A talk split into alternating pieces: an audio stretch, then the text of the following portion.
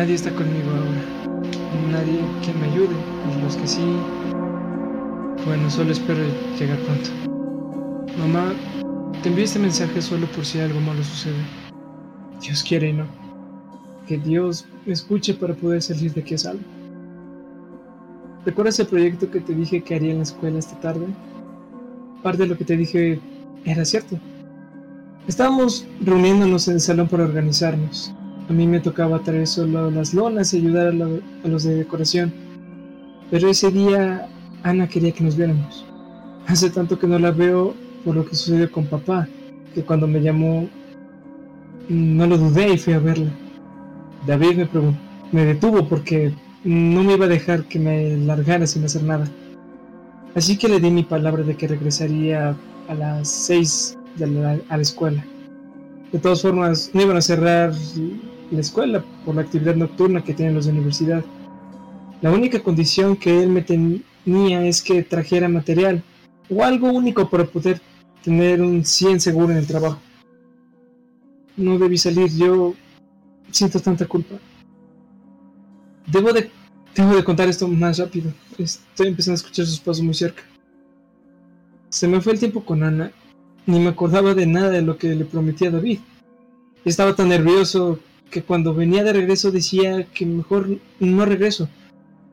Quedaría como un cobarde, pero sinceramente no sabía qué hacer. Hasta que hasta que veo un camión de basura que estaba estacionado en medio del camino. Tenía dentro un maniquí muy feo, pero se veía muy útil. Unas latas de pintura casi llenas, unos cascabeles y lo más impresionante es que había un celular que aún servía. Fue como un milagro. Tomé todo eso y corrí, corriendo logré volver sin las manos vacías. Al principio se enojaron todos conmigo por la hora, ya eran las 8 de la noche y estaban muy asustados. pensaron lo peor, que me había pasado algo. Pero después empezamos a decorar y todos nos la pasamos muy bien.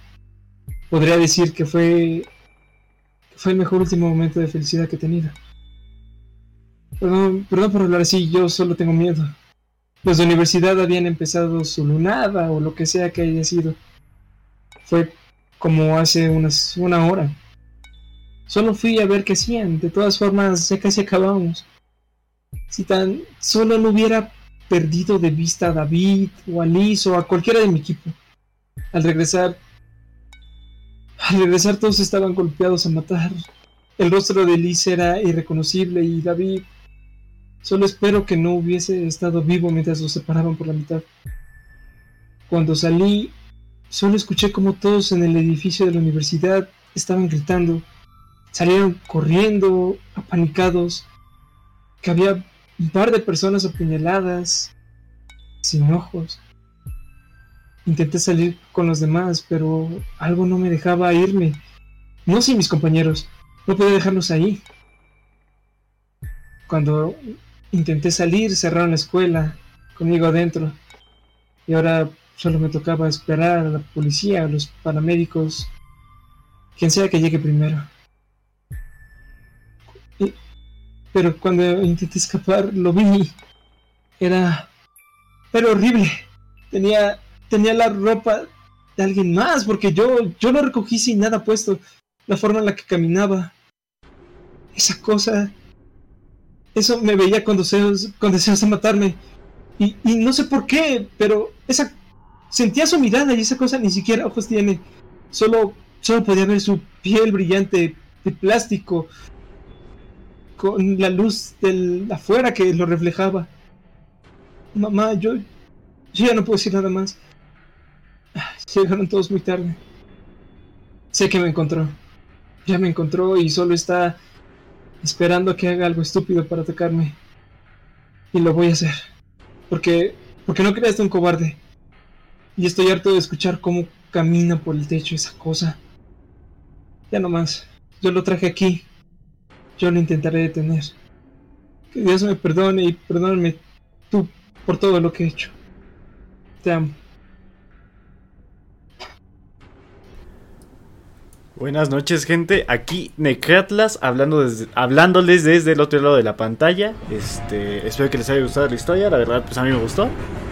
Este... Chile eh, intenté dar lo mejor de mí, ¿eh? sí, sí, hoy, hoy no tuvimos al pequeño mulato, este, así que mi amigo Fernando intentó dar lo mejor de sí.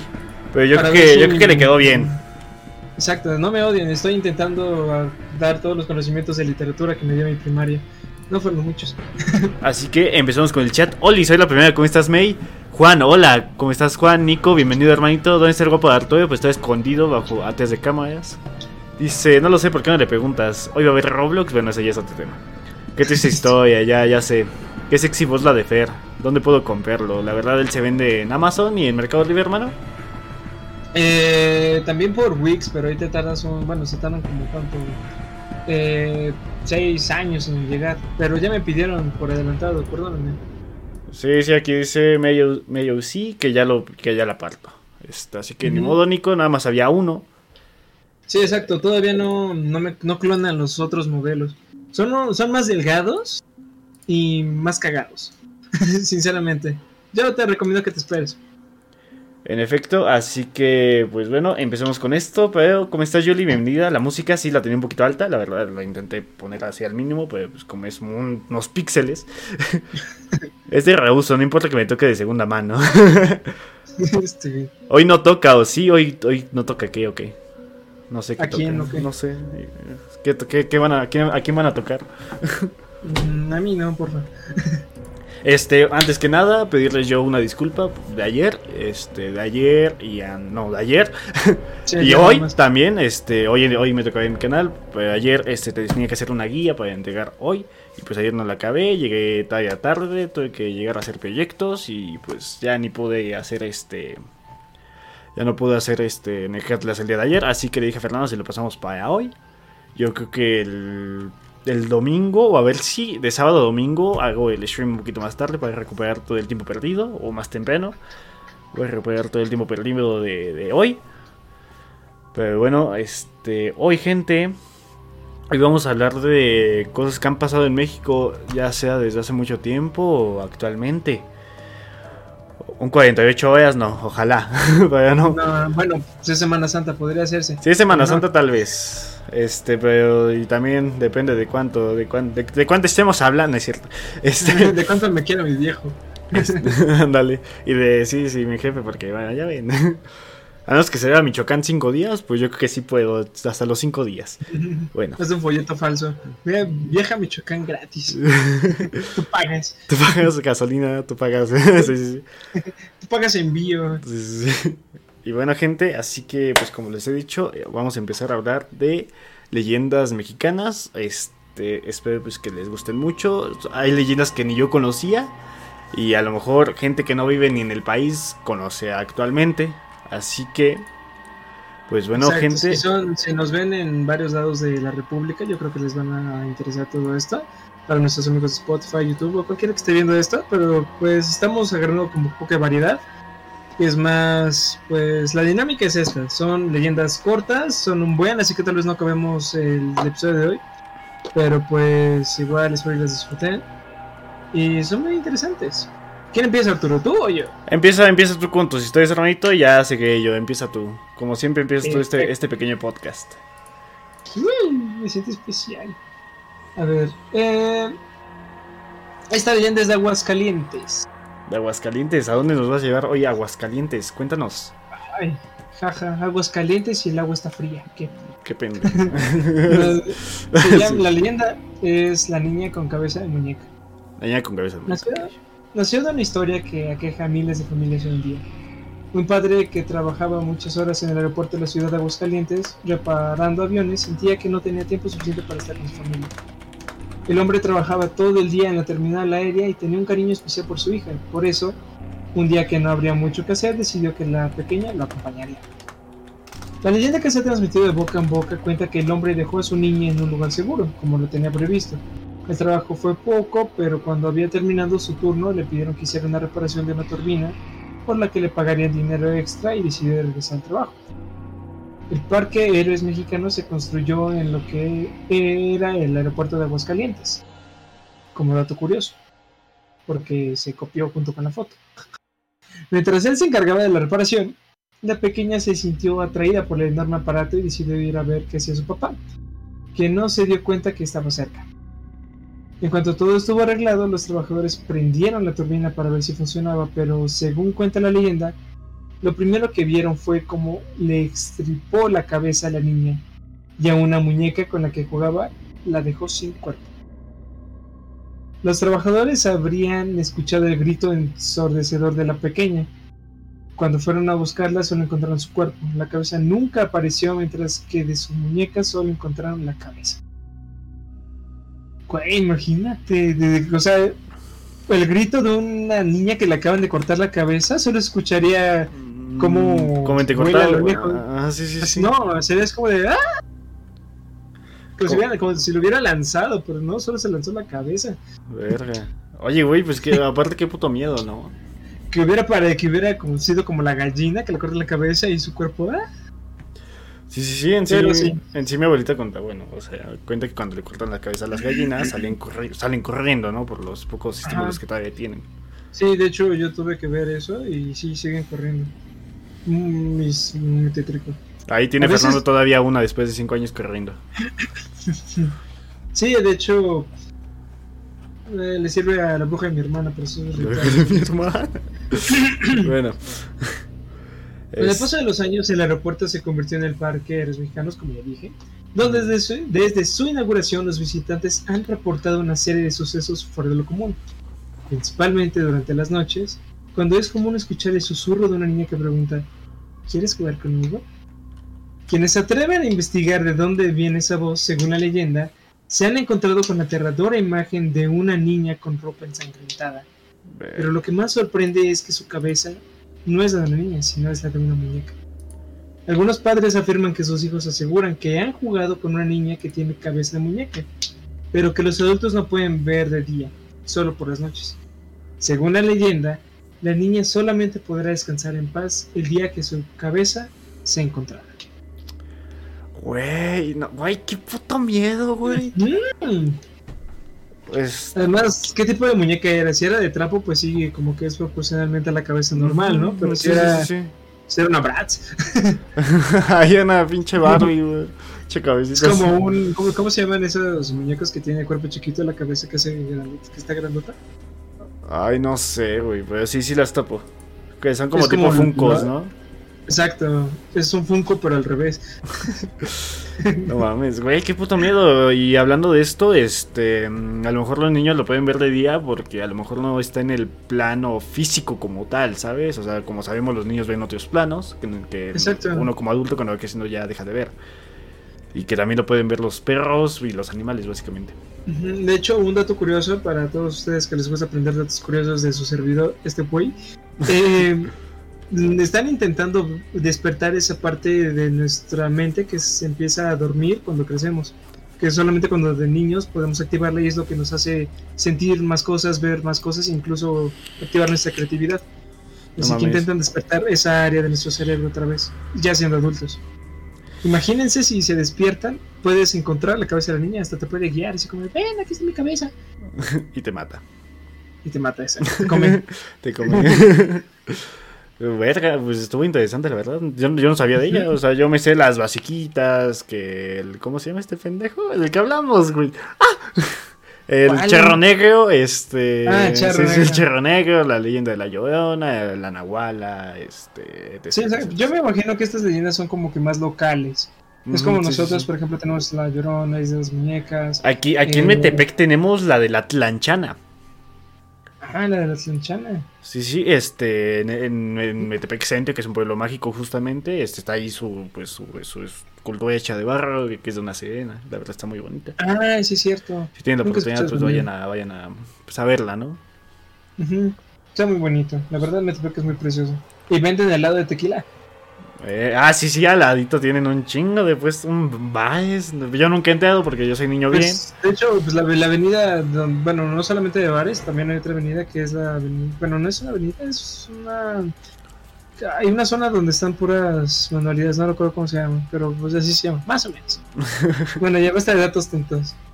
Continuamos, amigo mío. Pues eh, tú, tú, tú, tú, sigues, ¿no? Todavía. Sí, te toca de nuevo, te toca de nuevo. Otra vez nos tocó una decapitada, la bailarina sin cabeza. No mames. Sí, ya sé. O sea, decapitados en este podcast. Sí, ya sé. Y perdieron la cabeza. Ah. Esta es de Tijuana.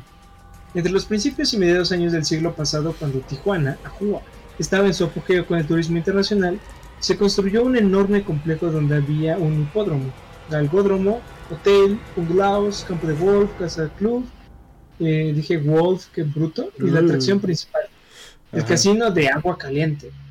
En ese tiempo en Estados Unidos había una ley que prohibía el alcohol y los juegos de azar, por lo que los americanos cruzaban la frontera para divertirse sin control. Entre los extranjeros que arrasaban, arribaban a la ciudad, había una bailarina española que sería la protagonista de una de las leyendas más aterradoras de toda Baja California. Se le conocía, es Tijuana, Baja California, ¿eh? Sí, sí, sí, sí, pues está cerca, pues. Es que hasta donde yo sé hay dos Tijuanas. Eh, Baja California Norte y Baja California Sur, ¿no? Hay dos Tijuanas, ¿hay una Tijuana en cada uno? Ah, no sé. Ahí sí no sé. No sé. Reprobé geografía, ¿no? Pero no, la, debe estar en norte, que es la que está pegada justo a la frontera. Así que debe estar ahí. Se le conocía como la faraona. Mm, era una hermosa joven que trabajaba en el casino Además de tener el don de bailar, también tenía el don de dar suerte a los jugadores, por lo que personas con mucho poder y dinero la usaban como amuleto. En agradecimiento por la fortuna que ella los hacía ganar, ellos la, recompensaban con lujosos regalos como diamantes y muchísimo efectivo. Pues, Hay muchas versiones. Está bien, ¿no? Sí, sí, sí, pues sí. Es un trato. Yo la haría, güey. Exacto. No es prostitución, pues simplemente es como. Pues te dio suerte y es como de tengo, y pues por de panas, ¿no? Lo que te Sí, exacto. Es, Yo sí le entraría si yo fuera amuleto. Sí, sí, también, güey, sin pedos. Exacto. Sí, y, mi orgullo en pie. Hay muchas versiones del terrible destino que sufrió la bailarina. Sin embargo, todas tienen el mismo desenlace. Ella muere, pero no sin antes esconder un tesoro. La más conocida de las historias dice que ella se había enamorado de un hombre inglés quien estaba incrementando su riqueza con la mujer y ella recibía grandes retribuciones. Sin embargo, él solo la utilizaba por interés.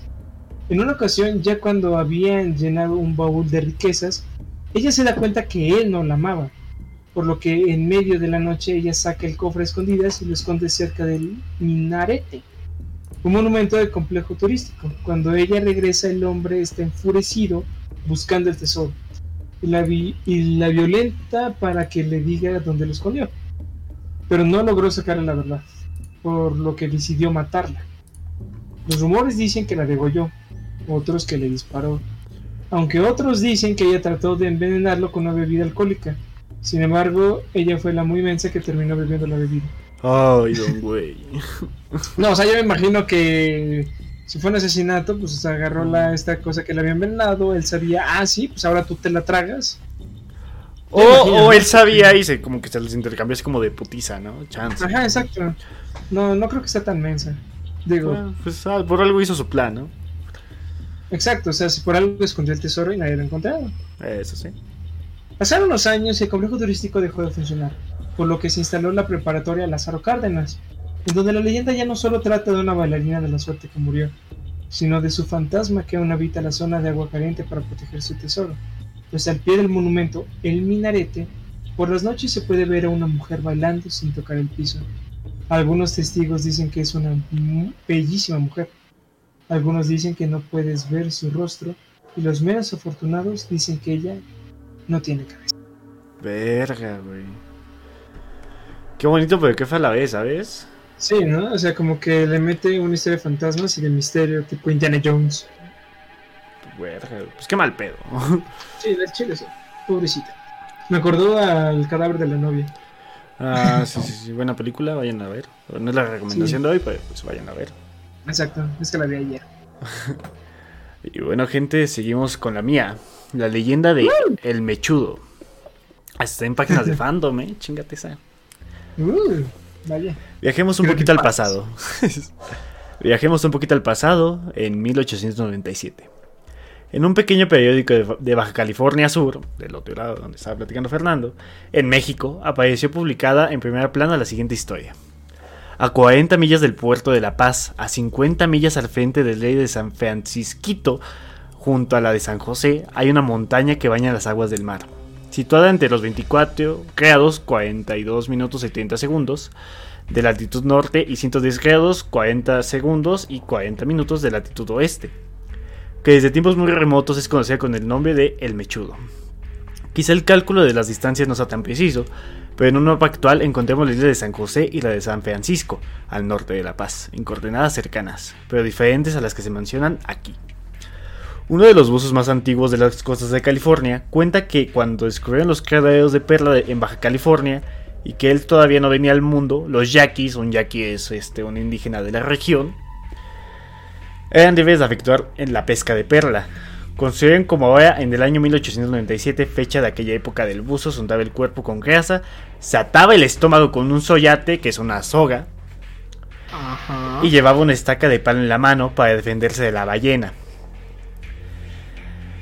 de un bufeo, o sea, un delfín, un chacalote, algún tiburón, un pez, espada y otros terribles animales que abundan en aquel lugar.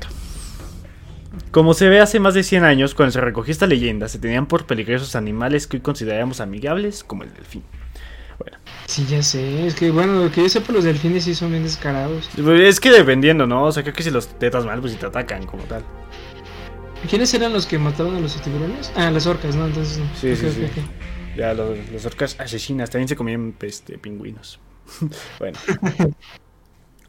Una vez que los buzos se prepararon con la forma con la forma antes mencionada, se arrojaban al fondo del mar, llegando cada buzo a sacar una de, unas cuantas oas, 300 o más conchas. Los yaquis tenían la costumbre de ofrecer a la Virgen la última perla que sacasen de una faena o jornada, lo que la hacía devota y rigurosamente todos los días.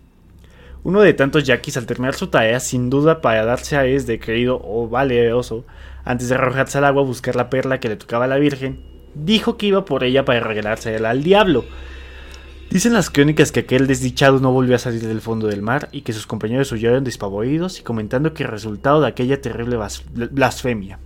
O sea, mente, por si no le saben. Ah, la verga, Fernando ya no se ve. Sí, sí, estoy aquí. Es que creo que se desconectó mi televisión. Ya está volviendo a conectar. ¡Yay! Si me aparece una cosa atrás, te juro que voy a gritar. Okay, no, ok, tú. Desde entonces, según cuentan los lugareños en ocasiones, sobre todo antes de salir el sol, muchas de las embarcaciones que por allí pasan han visto emerger del agua a un individuo de larguísima melena. Pero al pretender acercarse al verlo de cerca, este vuelve a sumergirse, con el paso del tiempo, los yaquis fueron abandonando aquel, aquel creadero de perlas, pero la leyenda ya está creada. En la región el nombre del mechudo cada vez es más conocido, respetado y hasta temido.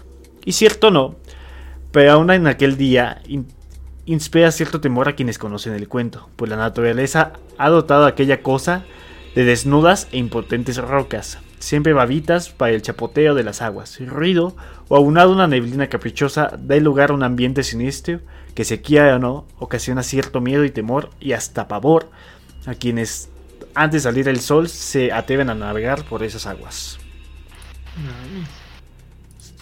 todo porque un vato todo por pendejo. exacto, así como de, oye, si se la doy a. Mira, estoy dando perlas a una, bueno, una virgen, todo bien. Pero que si se la doy a un diablito, ¿qué pasará? ¿Qué es lo peor que podría pasar? ¿Qué puede maldir sal? no mames. A ver, con otra, ¿no? Tenemos otras. Sí, sí, sí. Bueno, tenemos un buen. Tenemos, yo tengo aquí 12. tengo mm, varias. ok. Varias, pero poquitas. Bueno. Exacto. La bruja del morro. Así se llama.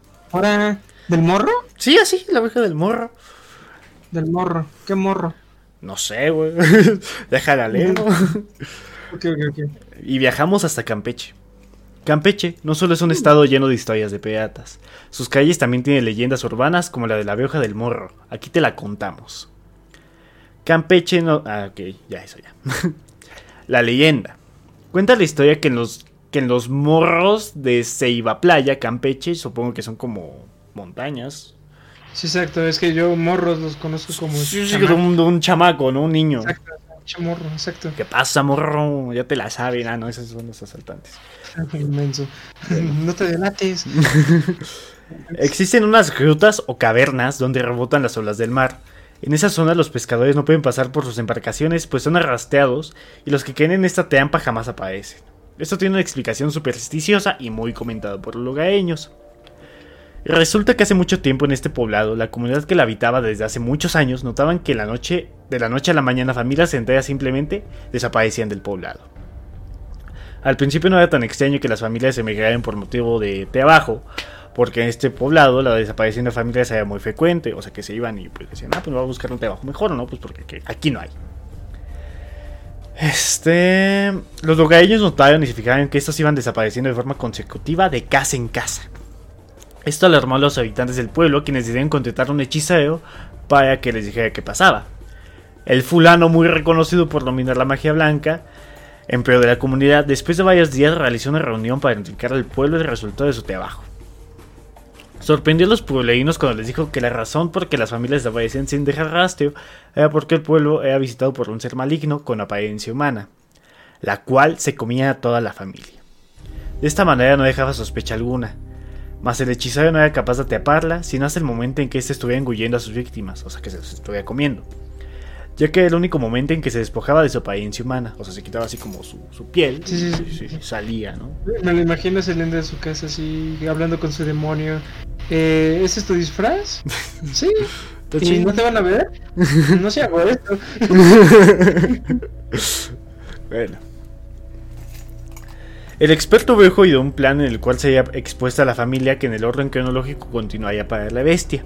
Cuidadosamente planearon con todos los miembros de la familia la forma en que atraparía al ente demoníaco. Conocido como la vieja Ishagu, para esto se incorporarían a la casa como un miembro más de la familia. O sea, él se iba a, decir, ah, ok, yo, yo, voy a hacer ese plan, voy a ser como que soy de tu familia, ¿no? Ok, ok, ok, ok. ¿Papá? ¿Llegaste? bueno. Uno de esos días llegó a la puerta a tocar una viejecilla inofensiva y de media triste, la cual argumentaba que estaba de paso por el pueblo y que no tenía dónde pasar la noche, y pidió que si podía pasar la noche en cualquier parte de la casa. La familia al ver sus rasgos y la desprotección aceptó gustosa de reposar a la viejecilla, sin sospechar que esa noche corrían un gran peligro. Astutamente, el hechicero, no muy convencido, se preparó sin avisarle a la familia para no alertarle a la bestia. La viejecilla muy apacible ubicó su jacal ¿Qué es un jacal? No me acuerdo qué es un jacal, güey. Ah, es algo que se utiliza aquí en México. Eh, deja busco, porque... A ver, déjalo, busco, jacal, aquí está, imágenes... Pues dice aquí que es como una casa de, hecha como de, Alojamientos, según Wikipedia, alojamientos rústicos propios de zonas rurales de México. Es una casita, pues. Es como una especie de cabañita. Ok. Bueno. Dice. Nos faltó un Ya sé, güey, bien cabrón. Eh. Dice. La vieja muy apacible ubicó su jacal a la salida de la puerta teacera que llevaba a los baños de la humilde casa. Pasaba la medianoche, el hechicero notó que uno a uno los miembros de la familia iban saliendo directo a, donde, a las letrinas, letrinas con signos en sus rostros típicos de un dolor de estómago. Al notar el hechicero de tal situación, se preparó con sus herramientas de trabajo y salió al lugar donde reposaba la vejilla, pero se llevó una gran sorpresa al ver que ahí solo había un bulto de pellejo. Inmediatamente tomó tal pellejo y realizando unas oraciones lo llenó de sal y acto seguido, pudo a juntar una gran cantidad de bejucos, los cuales mojó con agua bendita, que es un bejuco. Eh, no sé, tienes el Safari abierto. Bejuco son como colgantes. Bueno, se los enseño chat, son colgantes. Aquí dice que son bejucos, pero también dice que son plantas. O sea. Ah, ¿sabes? Son, como, son, como bahillas como de tipo madera, güey, con la que hacen las canastas, güey, luego. No sé si las Ah, de esa. Sí, sí, sí, ah, sí, Muy fácil. Ah, ok. Bueno. Corrió sigilosamente al baño y encontré un animal con forma de muñeca con la boca abierta, más grande que la de un ser humano que ya tenía engullido un miembro de la familia. Sin darle tiempo alguno a la bestia, le envolvió con las ramas antes preparadas y le echó un conjugo. Las ramas inmediatamente se convirtieron en cadenas, lo cual la atraparon y sujetaron sin que se dejase escapar. Qué mamá. Ya sé, güey. Sí, claro, voy a, voy a hacer mi truco de magia. Voy a hacer este. ¿Cómo? cómo? ¿Estas ramas? Exacto, estas ramas las voy a hacer en cadenas. ni, ni, ¿Cómo se llama este? Houdini. Houdini. Se atrevió eso. Ya sé, güey. La, la marra con cadenas y el dojini. y se hacen ramas ahora. Bueno, los habitantes del pueblo encerraron a la vieja Isagu en las grutas para que se ahogara cuando subiera la marea, ya que al, hacer, ya que al hacerlo se inundaban por completo. De este modo la vieja se ahogó encadenado por el concubo. No sin antes lanzar un grito de amenaza que regresaría para vengarse. Dice la leyenda que el hechizo del brujo solo fue por 300 años y que en esos tiempos está por romperse tal hechizo. Mm. Ala, vato. Este, ¿me permites ir por algo? Porque ya se me secó la boca. Ah, bueno, sí. Este, pues si en algún momento podemos, nos alcanza el dinero y tenemos tiempo, pues iremos. Este, si, si, no volvemos, ya saben por qué fue. Exacto, estamos empezando a romper ramas a ver cuál se parece más a una cadena. Sí, sí, sí. bueno, este, voy por agua, no me tardo, voy vengo, ¿va? Simón, Simón, de hecho creo que me toca a mí, ¿no? Sí, te toca cuenta tu historia y yo ahorita vengo, ¿va? Va, va. Bueno, mi gente, vamos a hablar acerca de esta leyenda. Es. Ay, creo que ni siquiera este es el lugar. Eh, bueno, vamos a leerla aquí para ver, pero se llama El Sombrerón. Y si alguien me hace saber, si alguien conoce esta leyenda, me dice de dónde es. Eh, cuenta la leyenda que el sombrerón en primer lugar elige a sus víctimas para hacerse presente. Quienes lo han visto lo describen como un personaje muy alto, fornido y con un traje elegante de color negro. Botonaduras de oro, botas enormes con espuelas de plata y su rostro no se le ve con claridad porque utiliza un enorme sombrero color negro que cubre parte de su rostro y espalda. Este personaje se le aparece a quien ha elegido para conquistar su alma, causándole una conmoción que lo paraliza y pidiéndole moverse o caminar para salvarse, en quien provoca una angustia, miedo indescriptible e incapacidad siquiera de hablar o defenderse. El sombrero transmite en su presa descargas incontrolables de escalofrío a todo el cuerpo y a quien captura en el momento que le ofrece riquezas y larga vida. Quienes llegan a caer en su trampa ceden ante los ofrecimientos de El Sombrerón y una vez que ha aceptado el trato lo deja abandonado en sitios lejanos donde inicialmente capturó a la persona. Me recuerda mucho al charro negro. Tal vez es una forma en la cual dicen los de allí para llamarle el charro negro, pero no creo, porque la forma en la cual lo es diferente. No, yo tampoco. Cuando ha logrado su objetivo, el sombrerón se aleja del sitio y montado en su enorme caballo negro, o tal vez sí, Azabache atraviesa las calles de San Fernando, en medio de un amendrado aullar de perros a su paso. Comentan que han existido lugareños que en medio de su oscuridad intentan ver el paso de este personaje extrañamente se aplican en los ojos. Secreciones de los ojos de un perro con los cuales pueden ver los fantasmas y personajes que deambulan, deambulan penando por el espacio. Sin embargo, el riesgo es mortal, ya que quien llega a presenciar una visión puede quedar atrapado en esa dimensión y mostrar signos de locura o incluso terminar con un desenlace fatal. O te puede llegar a dar una especie de enfermedad por ponerte cosas de perro en los ojos. pues sí. Y en este cuento, los niños no están exentos del riesgo, porque quien es atrapado y ha vendido su alma al sombrerón, para liberarse de tal maldición exige en pago el alma inocente de un niño para lograr salvarse. Y es el encargado de robar al infante para ofrecerlo al sombrero. O sea, como el teto que más o menos es el charro negro. Eh, podría decirse que es un charro negro, pero no recuerdo de qué. A ver, no sé si puedes ver tú por ahí, que de qué nación, de qué estado es, país, ¿no? Dame dos, dame dos. Eh, te checo, Aquí está el sombrero, es de Chiapas. Ah, es de Chiapas. Chiapas. Tuxtla Gutiérrez es la capital, según yo. no sé qué suponer. Ok, imaginemos que sí. Si no, pues, perdón, Chiapas. Se, se enoja si le dices Chiapas. ¿Chiapas? Chiapas. Pues, ¿Cómo le decimos?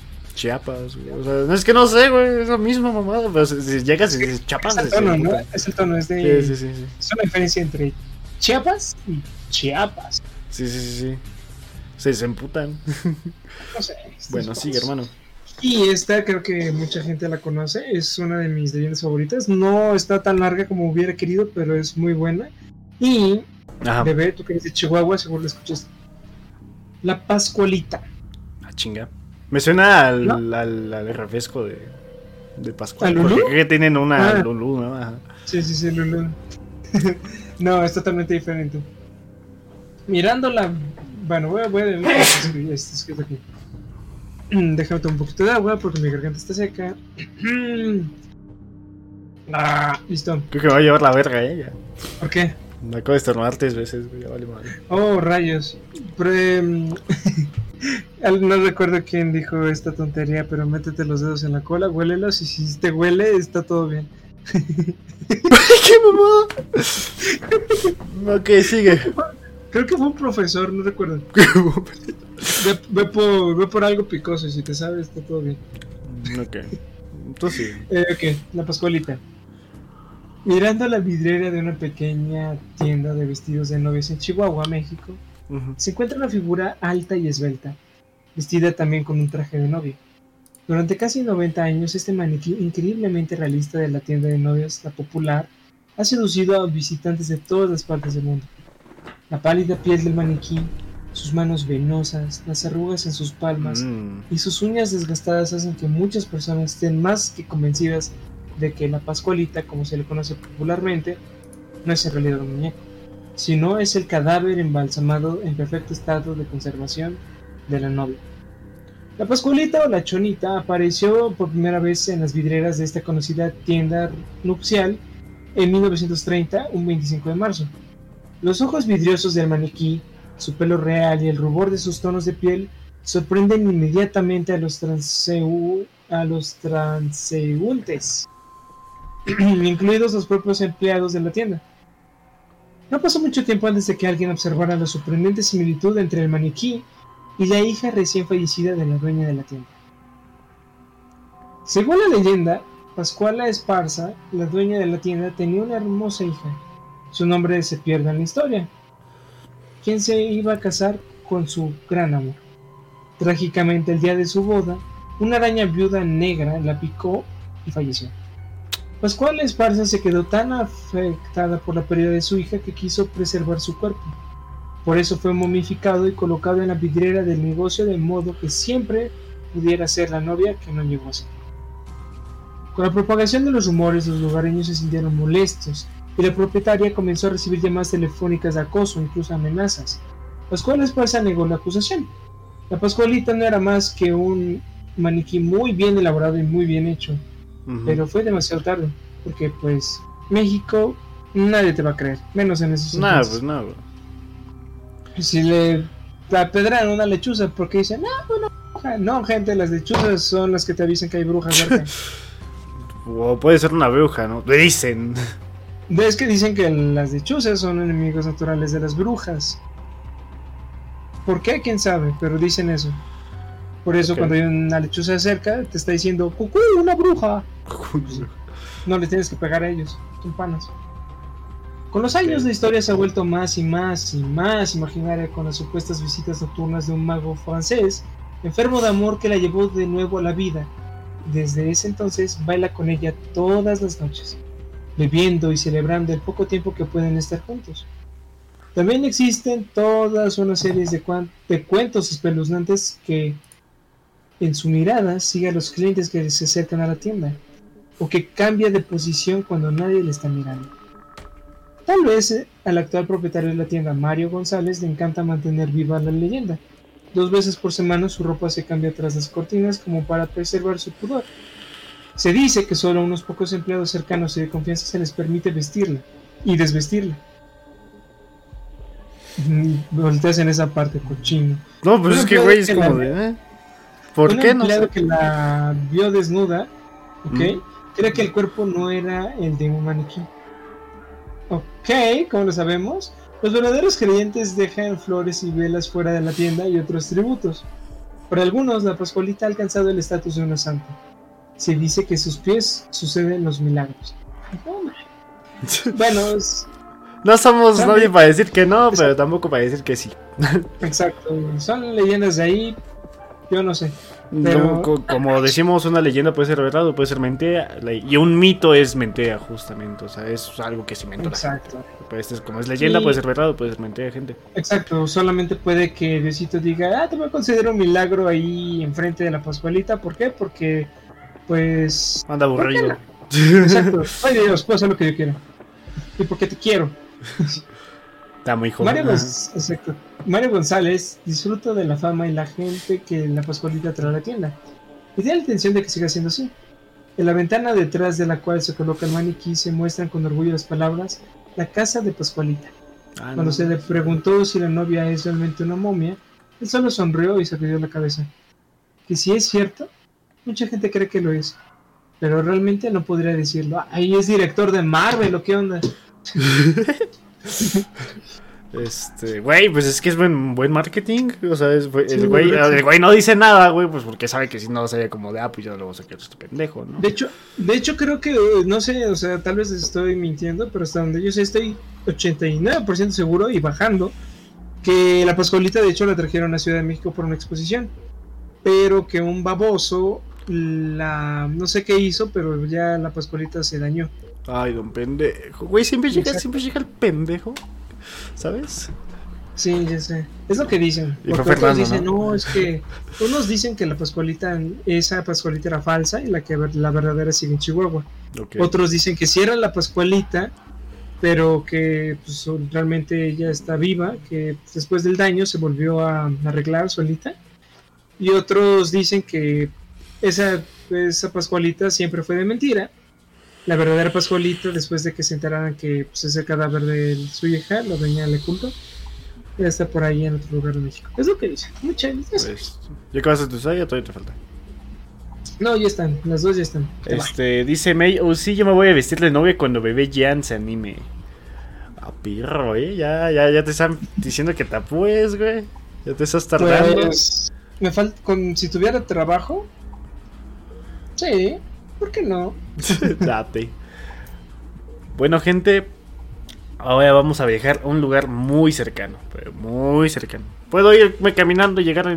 Bueno, si voy con una hora y como es de noche y voy a tener miedo, una hora y media. Ok, si te tardas una hora, yo me tardo dos horas. ¿Qué lugar es? Metepec, vámonos a Metepec. Al centro de Metepec. tardo como 40 minutos. Es que yo camino muy lento. Ah, no, yo en auto. Ah, ah, en auto te lleven 5. Bueno. Bueno, en estas horas. No, como 10 minutos. si, le, si le piso afuera, sí, 10 minutos. bueno, sigamos. Eh, bueno, déjenles enseño primero la, la porque pues, empieza a ser la historia. La lancha. No, lancha. La plancha. La lanchana es una sirena que está ubicada en Metepec este, aquí está en el centro de Metepec, justamente donde estás viendo Fernando. Y también está ubicada en. Ah, aquí tiene su fuente, ahí justamente por ahí. Ahí está Galerías. Ah, la verga, ok. Bueno, ahí está Galerías Metepec. Y está justo enfrente de Galerías Metepec. Ella es la Tlanchana, es una leyenda famosa de aquí de México. Gente, ahorita que me acuerdo, algo rápido, un spam muy, muy, muy chiquito. Si alguien está por aquí cerca de Toluca y Metepec y tienen un trabajo que yo pueda hacer desde casa para poder eh, en dos años hacer una planeación muy chida, eh, por favor, es que es que me mandaron un mensaje de, güey, ¿cuándo vas a conseguir trabajo? y es que no puedo salir. Ok, gente, como acaban de ver, este, ayúdenos a conseguir trabajo para el pequeño Fernando, pues, que viene en Toluca. Este, que si lo puede hacer a distancia, mm, pues, chingón. Este. Y este, y por favor, y pues síganos en nuestro canal porque si llegamos a los 50 nos tenemos al afiliado. Y si gustan donarnos, pues ya sería una ganancia, ¿eh? bueno, una ganancia básicamente, pues para seguir con este pequeño podcast. Exacto, no necesitan conseguirme trabajo, con que hayan, lleguemos al afiliado y todo eso, ya estaremos felices. Pero bueno, continúa con la sirena de Se me olvidó su nombre. La Tlanchana. esa. Esa. Todos hemos apreciado el monumento de barro que se encuentra en la Plaza Juárez de Metepec. Así es, la hermosa Tlanchana de Metepec. ¿Alguna vez has preguntado el estadio de este monumento? Bueno, otro paréntesis. Este, mucha gente que anda por aquí la ves como de, ah, pues una, figura de barro hecha pues por la gente y X, ¿no? O sea, no, no saben si realmente tiene una historia. Mucha gente de Metepec pues no lo sabe. Si, si voy ahorita a Metepec y le digo, oye, güey, conoce la Tlanchana, güey, me van a decir, te aseguro que más del 50% me van a decir, no, güey, o sea, qué pedo, ¿no? Algún día lo hay. bueno. Aquí te contamos esta maravillosa leyenda para que tú también se la cuentes hasta los más pequeños. Que las leyendas mexiquenses no se pierdan. La leyenda de la Tlanchana. La historia se desarrolla en lo que es ahora Metepec, el Estado de México. En esa zona abundaban pantanos y cuerpos de agua, pero sobresalían nueve lagunas. Esas lagunas estaban rodeadas por comunidades matlacincas que tomaban estos recursos naturales para realizar sus actividades cotidianas. Las comunidades se encontraban alrededor de las lagunas, pero predominaban cerca de Xinatecatl, o sea, el volcán. Y del hoy Río Lerma, que está de lano. no vaya, huele de la chingada. Y encuentras si No mames.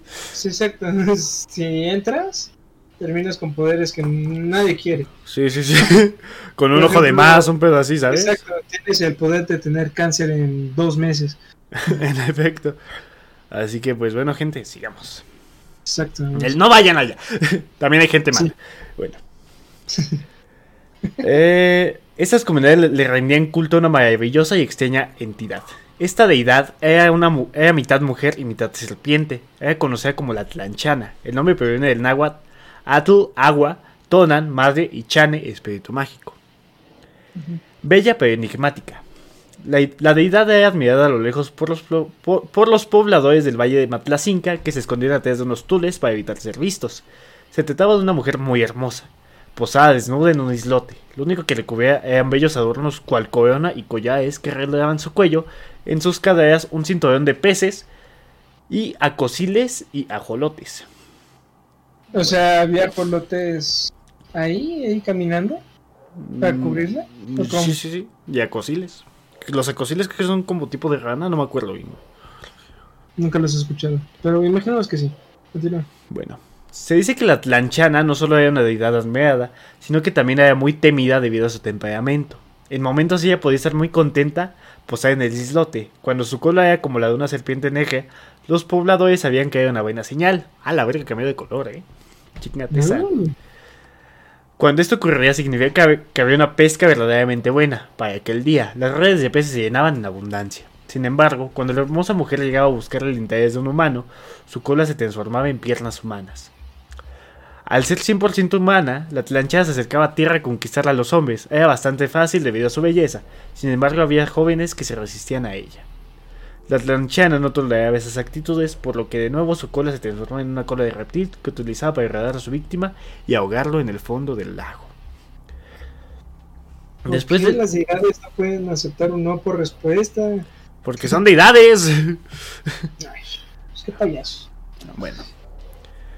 Después de varios años, la leyenda siguió modificándose, a tal grado de que en el monumento ya no se ve una cola de serpiente, sino más bien una cola de pez, es por eso que se le conoce como la Serena de Metepec. La leyenda de la Tlanchana, la verdad, está muy bonita. Si ven aquí en Toluca Metepec, pues ya saben la historia, vayan a visitar, tómense, tómenle fotos y tómense fotos con ella. Este, también hay, también donde está la lanchana que les, que les dije que estaba en el centro de Metepec, al lado de un puente, ahí van los enamorados y con un candado ponen sus nombres y lo ponen en ese, en ese puente. Hay un chingo. Sí, exacto. No tenemos un puente con un río, así que... Pues, es, básicamente una fuente que le pusieron un puente. Exacto, así como de, oye, yo vi esto en Europa. ¿Y si hacemos esto también aquí? Sí, sí, sí, sí, ya sé. en un río de barro, con una sirena de barro. No, pero sí es muy bonito, deberían de venir. Gente. Que se tiene pececillos, si mal no me acuerdo. Creo, no, no estoy 100% seguro. Creo. es que ya tengo. Que no, neta, hay algo. Son chiquitos. bueno. También puede ser moscos, que también hay un chingo. Bueno. La leyenda de la mina. La leyenda mexicana llevada al cine. Existe la película. Vayan a ver, esa va a ser la recomendación de. ¿Cuál? La niña de la mina. No sé qué tal este, no lo he visto. Es que, dijiste, es que dijiste la leyenda de la mina y yo, ok. La niña de la mina, la leyenda mexicana llevada al cine. en Guanajuato, es bien conocida la historia de la niña que se aparece en las minas. Esa historia está a punto de atemorizar los cines nacionales. Cuenta la leyenda que un hombre caudalado, dueño de varias minas, al tratar de evitar que le roben oro, ateapa y mata a varios mineros. A la verga, ¿ese vato? Ok, qué lindo. Sí. No más. No se anda con tonterías, ¿eh? Así como de. Eh, este es mi oro. No, patrón, es mi pago. Órale, es mío. A tu casa, puto. Al lobby. lobby. Qué pendejo. Bueno. Entre ellos se encuentran varios brujos, los cuales venenan, veneran al demonio para que les indique dónde encontrar oro. En venganza por sus compañeros asesinados, atacaron la casa, casi matan a su hija y le realizan un embrujo, con el cual terminaría poseída por el demonio. Se dice que ella manipulaba al padre para vengarse, desapareciendo a más mineros. Para detenerla, se metió con ella a la mina y nunca más los volvieron a ver. Desde ese momento, la niña desaparece eventualmente para reclamar algunas vidas.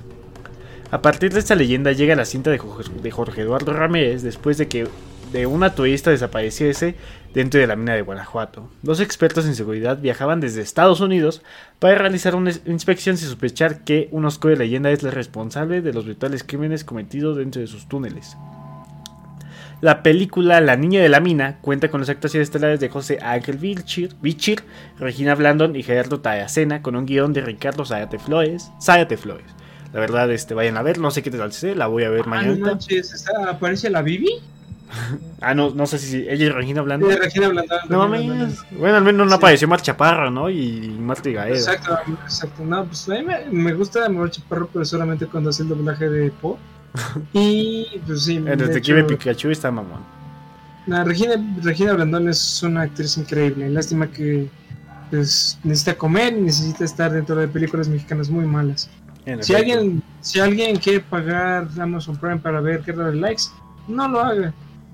Sí, es, una mamada. Ahí también está la de Cindy la Regia, ¿no?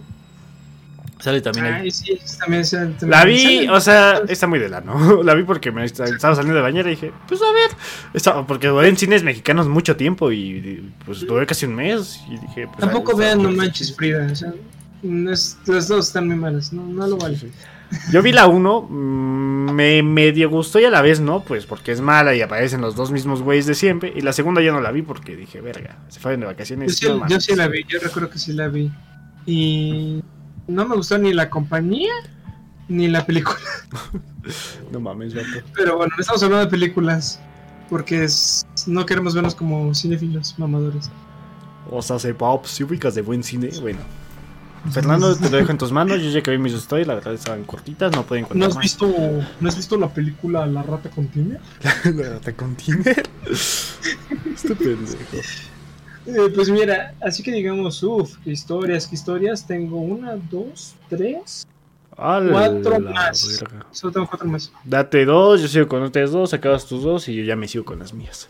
Hecho, vamos a ver. Esta está un poquito larga. Bueno, creo que es mucho texto, pero vamos a ver.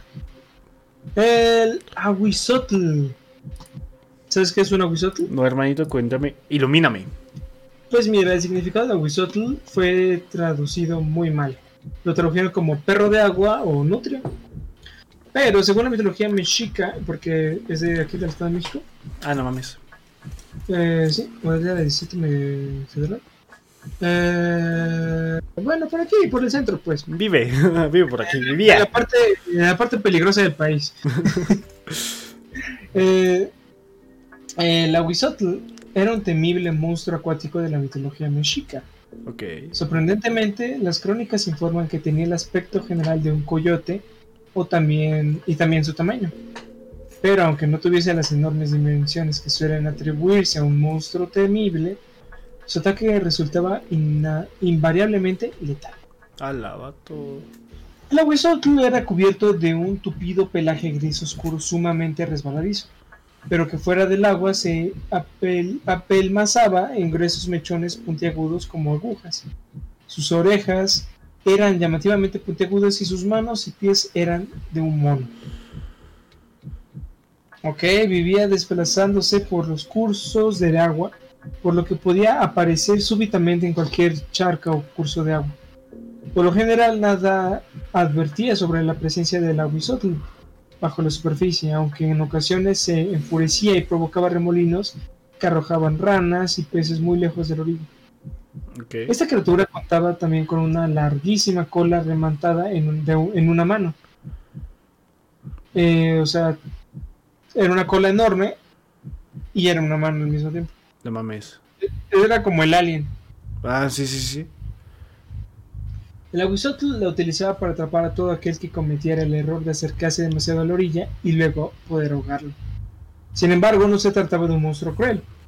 El aguizotl ejecutaba esos crímenes a pedido de los dioses de la lluvia, cuando estos sentían especial interés por un alma humana y deseaban tenerla a su lado en los cielos. Neta, que qué onda con las deidades? ¿Qué tanta, tiene un fetiche con los humanos, pero bueno. La cumplía su cometido con entusiasmo, puesto que se trataba de almas elegidas que pronto disfrutarían de los placeres del paraíso. Tlaloc y su esposa Chale, Chale, así se llamaba Chale, ok. Bueno, podemos decirle Chalquiticue, o Chale. Eran los dioses proveedores de las lluvias y por ende de la fertilidad de la tierra. Ella era también la diosa de los cantos. Ambos señalaban a las víctimas que luego perecerían ahogadas bajo la mano del mono del Aguizotl. Se dice que el Aguizotl atraía a sus víctimas, generalmente pescadores, llorando como un bebé.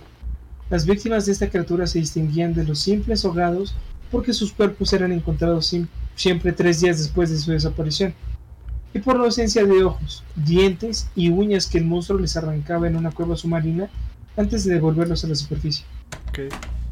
Ok, era su. ¿Cómo se dice? Su. ¿Cómo era su marca de asesinos? Su, su, marca, sí.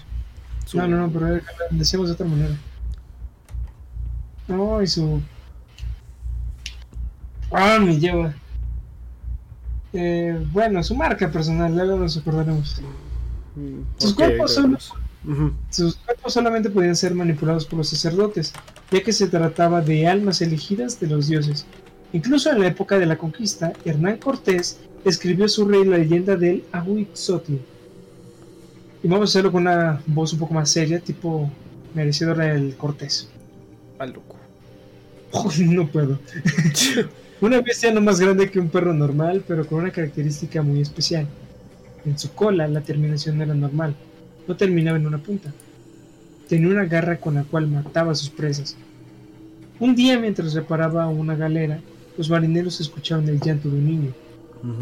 Extrañados apresuraron a ayudar al niño, pues sus llantos provenían del lago.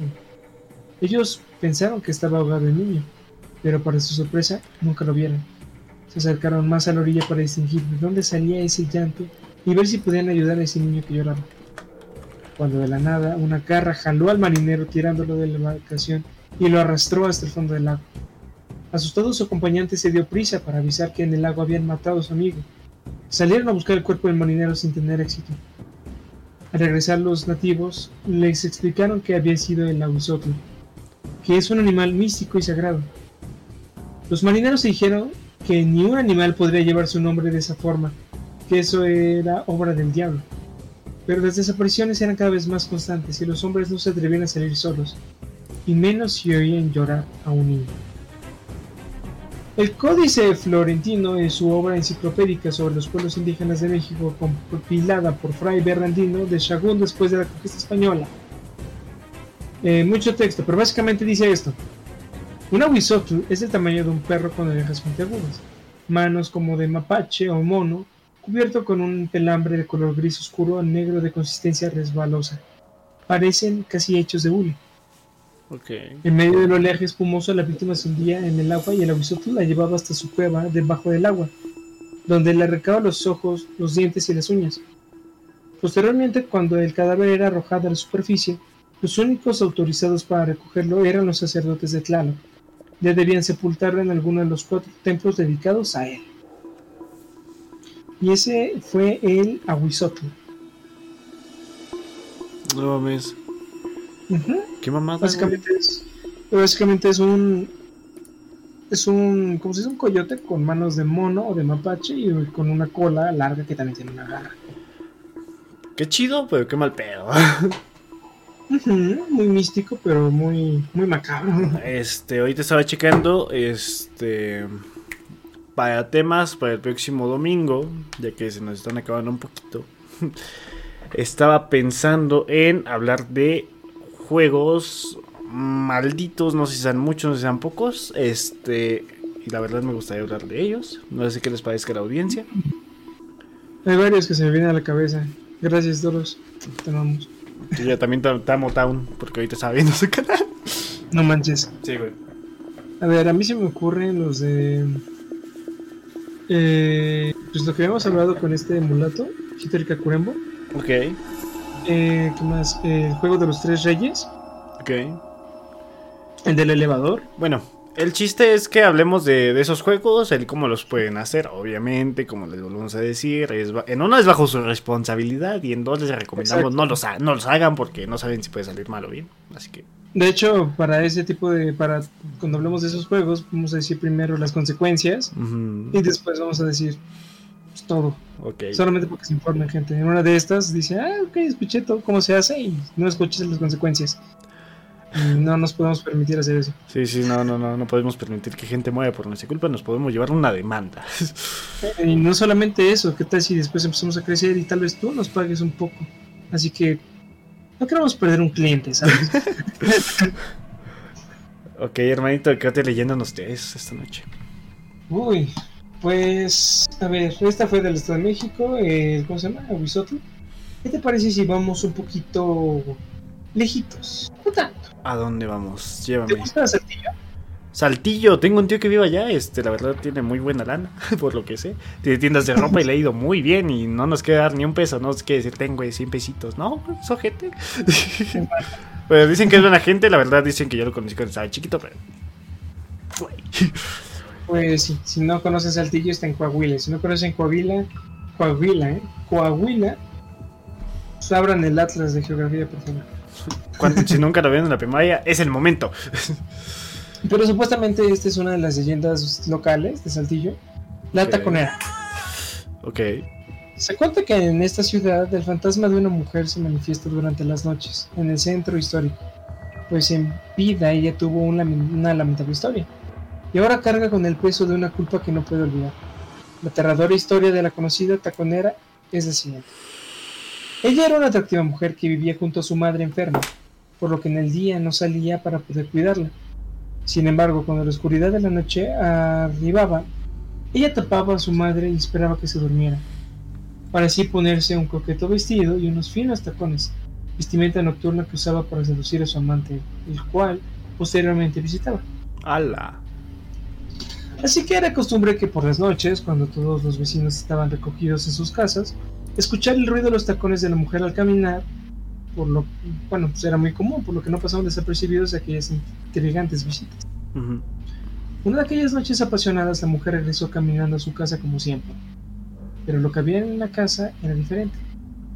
Pues cuando fue a ver cómo estaba su madre, la viejita había fallecido. La mujer se quería morir, se arrepentía de haber dejado a su madre enferma, se cuestionaba una y otra vez si lo hubiera podido salvar de haberse quedado en casa. Pero, como bien dicen, el hubiera no existe. Por lo que con un profundo arrepentimiento se dejó morir de tristeza. Aunque otro de los rumores es que se quitó la vida aventándose a un carro en movimiento. Vete. Independientemente de cómo murió, lo más espeluznante fue lo que pasó después. Pues la taconera regresó de la muerte. Ah, los tacones que pisoteaban el piso volvieron a escucharse en el vecindario. Y aunque muchos de los vecinos no se atrevían a mirar por la ventana, los que sí lo hacían se percataban que no había nadie. Había muchos testigos de haber reportado actividad paranormal en la zona de la taconera, que en la zona que la taconera recorría para visitar a su hombre, especialmente en las calles Juárez y Bravo. Una de las manifestaciones es la aparición de una silueta de una mujer entaconada que desaparece en la oscuridad, y el ya mencionado ruidos de los tacones. Tap, tap, tap. Que curiosamente para los transeúntes solo lo pueden escuchar los que van en cierta dirección. Los que vienen en sentido contrario no pueden escuchar el ruido espeluznante. No mames. Aunque parezca que no puede haber algo más aterrador, algunos altillenses relatan que la taconera lo que está buscando es hacer daño. Por lo que advierten que si escuchas los taconazos atrás de ti, tap, tap, y volteas, encontrarás una mujer deformada y ensangrentada que lanza un estremecedor grito, con la intención de que al tratar de huir, un carro te atropelle justo como ella y te conviertes en un alma más en pena, que la acompañe en su siniestra eternidad. No mames. Mmm. Güey. Saltillo tiene muy buenas leyendas, ¿eh? Sí, sí, sí, sí. Le voy a preguntar a mi tío, o sea, no hablo con él. Pero que me digan, él vete a la verga. puedes ir entre Juárez y Bravo. acá de compas, ¿no? Grabas así, ya si te pasa algo, pues ya decimos, salió mal. Mi tío va a grabar a tal lado y sale mal. No, es interesante. Ya, ya había escuchado la historia. o sea, había escuchado de la taconera, pero no sabía bien de dónde era ni la historia así como tal. Yo había escuchado una historia semejante a esa. Igual de una mujer, pero no fue de aquí, creo que fue en eh, creo que en un lugar de Argentina, más no sé, sinceramente no sé, pero fue en Latinoamérica. Que supuestamente en un rancho había una mujer que estaba vestida igual de tacones yendo a una especie de fiesta. Un asesino alcanzó a, bueno, lo alcanzó, el asesinó de una forma horrible, después la violó. No, más bien, la primero la violó, después la asesinó y otra vez la violó. Ok. Eh, eh, y pues que la gente que pasa por esa calle, después de varios años, todavía escucha los tacones ahí. Y se supone que no debes de voltear si volteas, se dice que los, bueno, cuando está presente se dice que los grillos, los pájaros, incluso el viento se queda en silencio. Es como si estuvieras en silencio. Sí, solo se escucha el tap. El problema es que después del tap se escucha como cae algo, una persona, y se escucha el tap y cómo se arrastra algo, porque cuando la mató, supuestamente le rompió su pierna y estaba corriendo para con la pierna rota para evitar que la, que la matara.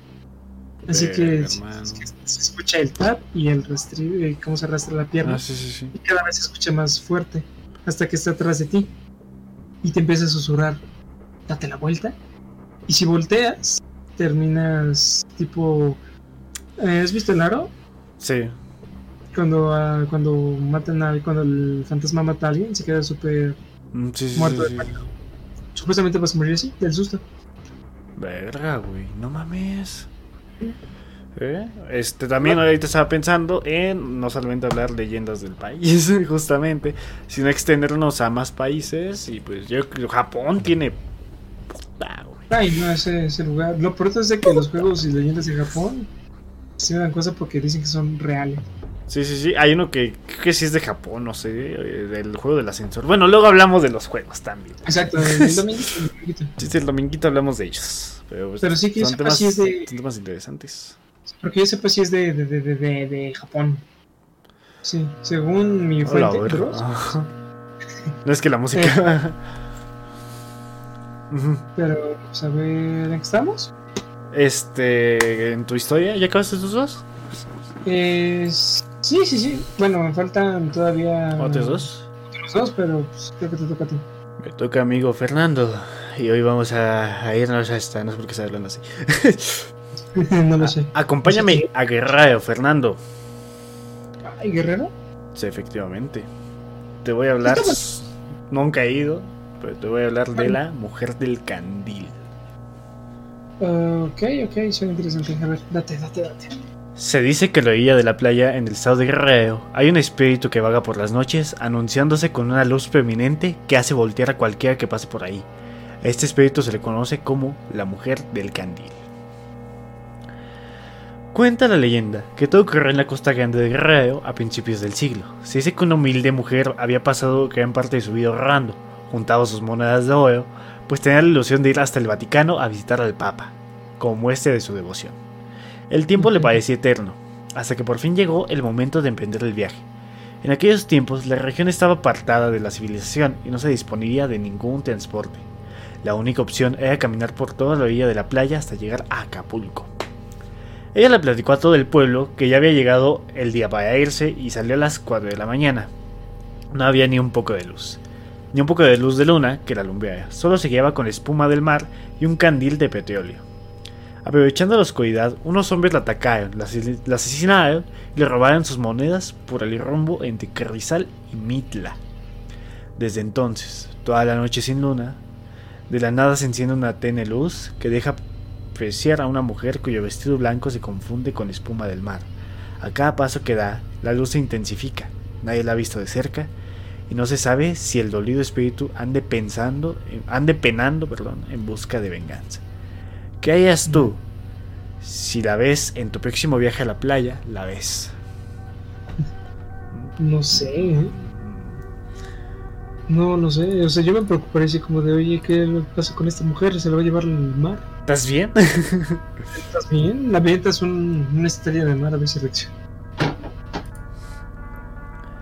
Ahora vamos. ¿Hasta dónde, amigo Fernando? Tú no sabes. Vámonos hasta Hidalgo. Uh, Hidalgo. Morelia, no, Morelia es de. Morelia es Hidalgo, ¿no? No sé, Saca tu Atlas, como dices. Ay, ¿por qué, ¿por qué la geografía me odia tanto? Bueno, Hidalgo, no importa. Yo, yo que estuve a punto de revelar en la secundaria, me da pena decirlo, pero pasé. bueno. Sigamos. Basta. Cuentan que hace algunos años, allá por 1951, empezó a aparecer una mujer vestida completamente de negro, en la carretera entre Pachuca y Real del Monte. Las personas que me lo contaron son de intachable conducta y muy conocidos en los medios comerciales y sociales de este rincón de amigos. Ok. Mientras sigamos esperándolo con esta pelotita. Ay, bueno, ya no la pelotita. Perdón, gente, es que como llegué tarde y no he cenado, me vinieron a decir que dónde me dejaban mi cena. Listo. ¿En qué me quedé? ah. En Pachuca. Ok. Las personas que me lo contaron son de intachable conducta y muy conocidos en los medios comerciales y sociales de este rincón minero, y casi todos coinciden en sus relatos, salvo algunas pequeñas diferencias. Como casi todas las apariciones no tienen una hora o día preciso para hacerse presentes a los humanos, y así ha sucedido con esta dama. Se aparece la dama vestida toda de negro y con sombrero y velo. Siempre recoge las noches con más neblina y solo se les aparece a los conductores que viajan solos después de la medianoche y en la madrugada.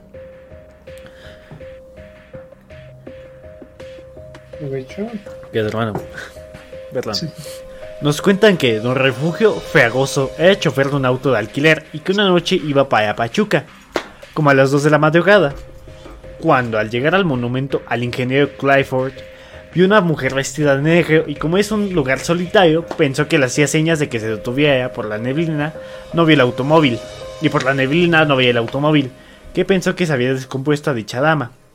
Así que le preguntó a dónde quería que la llevara. Una vez que se había sentado en el asiento tercero del auto, la dama le contestó que la llevara al frente del panteón inglés en Real del Monte porque ahí le estaban esperando. ¿Por qué o qué? ah, bueno, va. Así lo hizo Don Refugio. Dio media vuelta y enfiló hacia Real del Monte. Y aunque extrañado por el lugar, no dijo nada. Y por fin llegaron al panteón donde la señora se bajó del auto diciéndole al chofer que le esperara. Sin embargo, al ver un refugio que, dicha señora atravesó la reja del panteón y caminaba hacia las tumbas, arrancó el coche y salió huyendo hacia el centro. Desde entonces dice que el refugio jamás anduvo en noche por la carretera de Real a Pachuca. No manches, imagínate la pobre dama así como de... ¡Qué culo! ¡Te dije! Dejé mi bolsa ahí. bueno. se va a quejar con, con los camiones, ¿eh? Sí, sin pedos, nada más. Ahora vamos con don Jaime. Jaimito. No más, se murió. Ah, no, no es cierto, no, todavía no. O sea, sí, no sé, güey. ¿La cartera? Sí. Sí, que ese pues sí se murió tanto en el Chavo del 8 como en la vida real. Cha. Bueno, ya estaba viejito también. bueno. Sí, exacto. Don Jaime nos cuenta que por el trabajo que desempeñaba casi durante un año tuvo que viajar a las 3 o 4 de la mañana de Real del Monte a Pachuca. Naturalmente no sabía nada de la leyenda, así que viajaba sin temor. Cuando en una ocasión en que había mucha neblina, vio en el mismo lugar a la dama de negro y pensando que había sufrido algún accidente se detuvo. La señora le dijo que si la llevaba a Pachuca y se subía a la camioneta. Don Jaime trataba de hacer plática a la desconocida, mas no tenía respuesta. La única explicación que dio dicha señora es que andaba buscando una persona y que por favor la llevara a San Bartolo, por el lado del Panteón Municipal de Pachuca. Don Jaime le dijo que lo disculpara, pero tenía que entrar a trabajar, por lo que la dejaría en un sitio de autos para que la llevaran hasta su destino. ¿Cuál sería su sorpresa de Don Jaime? Cuando acabando de pasar la capilla de la Virgen de Guadalupe, que se encuentre como a tres, curvas de donde, levanto, de donde levanta la a la dama, perdón, esta ya no estaba dentro de la camioneta. Desde, esta, desde esa ocasión, don Jaime prefiere viajar acompañado de su esposa, doña María Guadalupe. Y así como estas, hay varias narraciones de personas que se les ha hecho presente la dama de negro. Y si algún día te la encuentras en una noche de neblina, súbela a tu auto y pregúntale el porqué de su presencia. A lo mejor tú sí la puedes ayudar. O quién sabe si tú eres la persona que ella busca. ¿Aguanta? Mm, no lo haría. ¿Para aquí? ¿No? No, o sea, estoy viendo a una mujer totalmente negro que está a las 2 de la mañana en la neblina. Si no dice nada, solamente me dice, me llevas al panteón además. No, no, no. es siglo XXI. Te, te, pido, no Didi. Te pido uno de compas. Exacto, así como, pero así como, no, ya son las 2 de la mañana, quédate a dormir aquí, te llevo un, no sé, te dejo ahí en la casita de alguien, no sé. ¿Te has comido? ¿Estás bien? No, sí, claro, te dejo en el panteón. Sí. Are you okay, bro? no sé, no sé, pero no, no lo haces. Es, es sentido común. Oye, ya hablamos de nahuales, ¿va? Sí, ya hablamos de nahuales. Este es que aquí Town tiene un video de los nahuales de México. pero pues. No le quedó tan chingón como a nosotros, eso te lo voy a decir. O sea, cuenta la historia. O sea, me gusta cómo cuenta sus historias desde, desde que lo conocí. Fue como de wow, pues veamos. Luego lo checamos. ¿Te gustaría checarlo hoy o mañana? Porque creo que todavía nos queda un poquito de tiempo. Mañana, mañana. Bueno, no, no mañana, el domingo, soy pendejo. No, pues podemos checarlo mañana, pero por nuestra cuenta. Ok, gente, bueno, este, entonces, Fernando, yo ya acabé con mi leyenda. La verdad. Ah, hablando de ello, ya conté esta historia hace que un episodio anterior o hace dos. El chiste es que Francisco, tengo un amigo que se llama Francisco y su papá por cuestiones de trabajo pues viajaba en la noche. No, no me acuerdo si justamente es en Pachuca.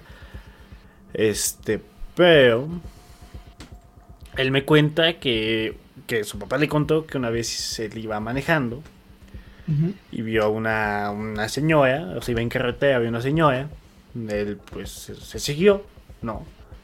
Él siguió y pues ya en altas horas de la noche volteé a ver el retrovisor porque cuando vas manejando desde ley siempre ves pues, los retrovisores y las, los espejos, ¿no?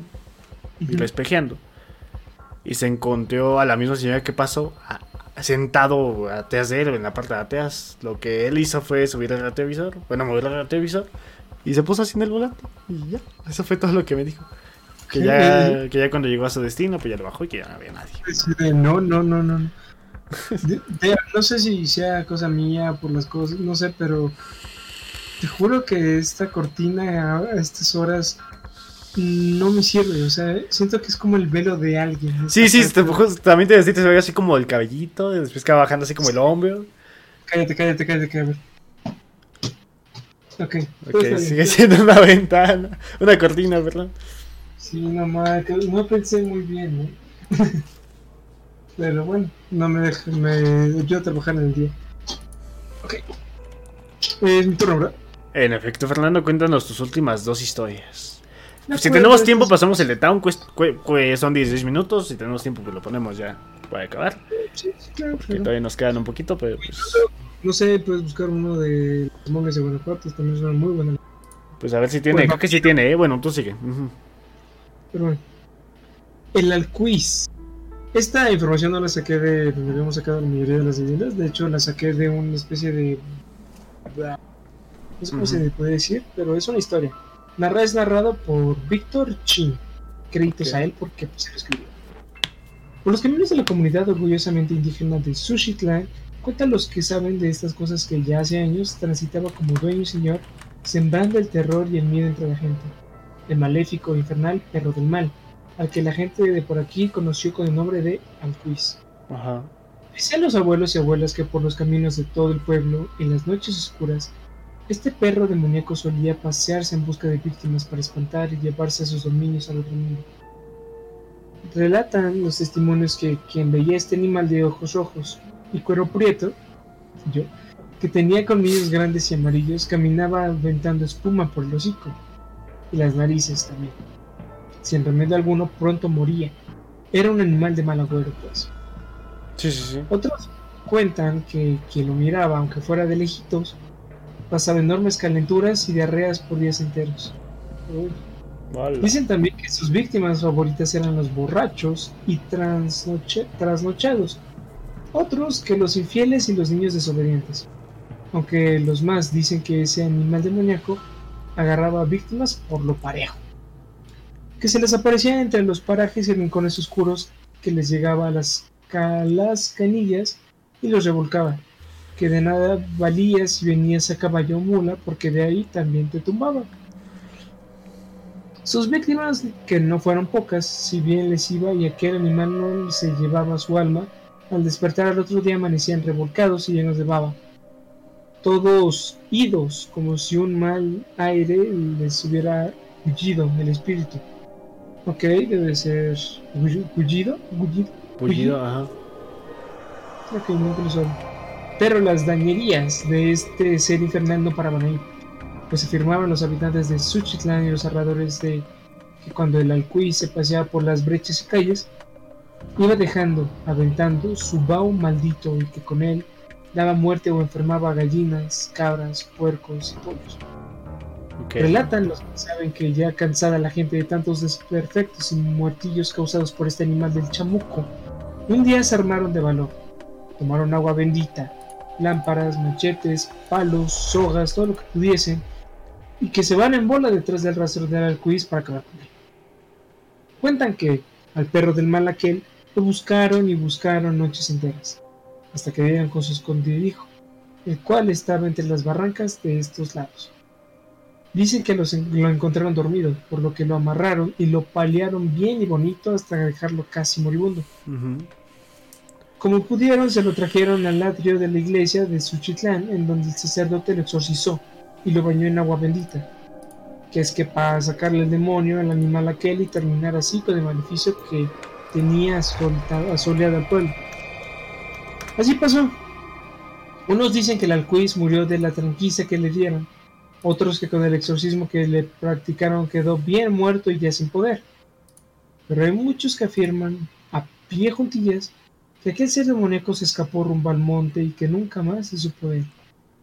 Y hay gente que asegura que el alcuiz aún hoy en día anda suelto, causando perjuicios y persiguiendo trasnochados por los caminos no solo de Suchitlán, sino de todos los pueblos y comunidades de Colima, Jalisco y más allá. Verga, güey, no mames. Yo imagino que era un perro negro con rabia, pero. También puede ser. Pero vaya que leyenda. El cancerbero. El cancerbero. no mames. sí, se le llama el perro, ¿no? Era el cerbero. Cerbero, también cancerbero, de ahí tomó el nombre el rapero mexicano. ¿Sea mexicano aparte? Y pues esa es la, ¿cómo se llama? La leyenda del Alquiz. Del Alquiz. Yo me imagino que allí en, Jalisco debe ser famosa esa leyenda, la verdad no sé. Me gustaría ir y preguntar si, ¿qué, qué opinas del Alquiz? Dígame usted. Me la han de topar. tal vez no, tal vez, bueno, tal vez la gente mayor. Ah, lo mejor sí, la gente mayor, pues sí, como que sí te conoce este tipo de historias. siempre les tienes que preguntar acerca de leyendas. Son, creo que son las mejores personas con las cuales puedes platicar de ese tipo de cosas. Siempre o te inventan o les pasa algo. Sí, sí, o de... ¿Qué? Ah, ok. Le fueron a acusar y ya duérmete. De hecho, creo que sí, ¿no? ¿Y qué hora es? No manches, gente, nos falta media hora, creo que no. Perdonen, ya volví. me volví a avisar. Este, no, no, me volvió a avisar que, que me volvió a dejar la comida Ajá, que no he cenado. Ah, qué bonito, qué lindo. A mí no me trae la cena para acá, a mí me No, no me, o sea, no me la dejo, me dijo, te la dejo ahí en la sala, ya cuando acabes vas y yo. Ah, ok, no, entonces está todo En la mañana sí me tengo mi desayuno porque estoy en clases y pues no me puedo mover. Qué lindo, a mí me despiertan en la mañana y me dicen, bájate de Ah, está bien. Bueno. Eh, y la segunda y última. Segunda y última de parte de mi amigo Fernandinho. El Fernandinho que le va a contar niño a la monjiña de la catedral niña. que yo sepa si son los, así se habla, ¿no? Solo le agrega ciño. Penejiño. Okay. Esta, esta, ¿cómo se llama? Esta um, leyenda, no recuerdo de dónde es. Ah, Durango. Durango. Bueno, la monja de la catedral. Cuenta la leyenda que en los años 50 y durante la intervención francesa en México, una monja de nombre Beatriz, que vivía en un pequeño convento a los afueras del estado de Durango, se enamoró de un soldado francés, cuyo cuartel militar estaba cerca de ese lugar.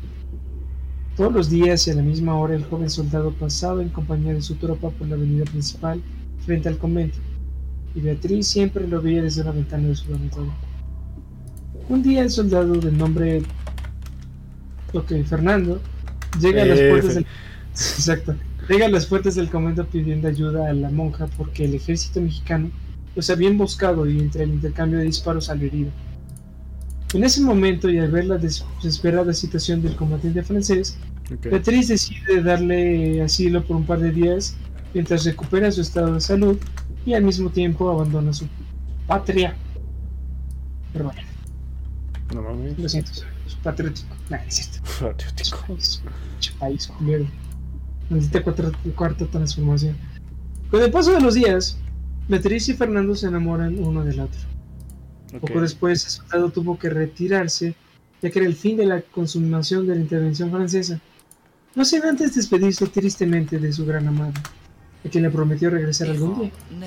Mientras su tropa buscaba un lugar en donde esconderse, el ejército mexicano dio con su paradero uy, y fusiló a todos los soldados, entre ellos a Fernando. Eh, hermano, siempre te toca lo peor. Lamentablemente sucedió algo trágico. Una mañana mientras el sacerdote abría la puerta principal del templo religioso, se percató del cuerpo de una mujer que yacía sin vida. Al parecer había caído desde el campanario desde una altura de más de 30 metros. Días después se descubrió la identidad de la víctima, Beatriz, quien seguramente esperaba como de costumbre el retorno de su gran enamorado. Desde ese trágico suceso, algunos habitantes que caminan por los alrededores de la Catedral de Durango aseguran ver todas las noches la silueta de una mujer en el campanario. ¿Acaso será la difunta Beatriz que todavía sigue implorando la llegada de su ser amado? Tal vez. Nunca lo sabré. Y esos, esa fue la leyenda de la, monja del campanario. ¿De la monja? Ajá. Que sepa, las monjas no deberían de enamorarse. No, pues tienen prohibido, ¿no? Así son como los Jedi. Eh, no te puedes enamorar porque los sentimientos. Maldición. Entonces el amor es malo. No, no lo es, simplemente tienes que enamorarte de la persona correcta. Pero si es monje es malo. si eres monje, sí. Azótate. Y bueno, mi amigo Fernando ha acabado sus historias el día de hoy. Yo te puedo decir la verdad, no es cierto, hermano, quédate. y ahora vamos hasta Belén, en Guadalajara. Campanas. Cuando dicen campanas de Belén, ¿se hablan de Belén, Jerusalén o de Belén de ahí? Yo creo que de Jerusalén, porque no que digan campanas de Belén de Guadalajara. Lo hacen con el tonito de Bueno. los de Guadalajara y bailando. Todo pendejo, güey. La leyenda del, del vampeo del Panteón de Belén. Okay. Una de las leyendas más conocidas de la Guadalajara antigua es la del vampeo del Panteón de Belén, un personaje que sacudió una sucesión de muertes sangrientas durante una época en la que Guadalajara era un pueblo pequeño. Cuenta la historia popular que en un principio comenzaron a desaparecer de manera extraña animales domésticos, entre perros y gatos, hasta que después comenzaron a ser vagabundos. A la madre. Los vagos de güey. Perdón, ¿qué te hice? El vato está en Ciudad de México ahorita en este momento con Festín Celestial.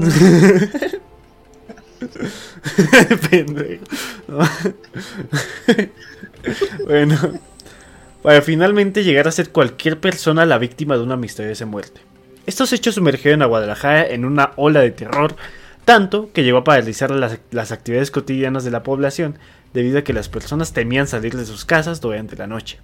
Por medio, por medio, por miedo a ser una víctima más del misterioso asesino se reunieron todas las autoridades del pueblo para encontrar la forma de localizar al asesino del cual se corría el rumor de que se trataba de un vampiro. Contrataron expertos cazadores, pero solamente uno fue el que pudo lograr la hazaña de encontrarlo y capturarlo junto con ayuda de la gente del pueblo quienes organizaron para esta cacería.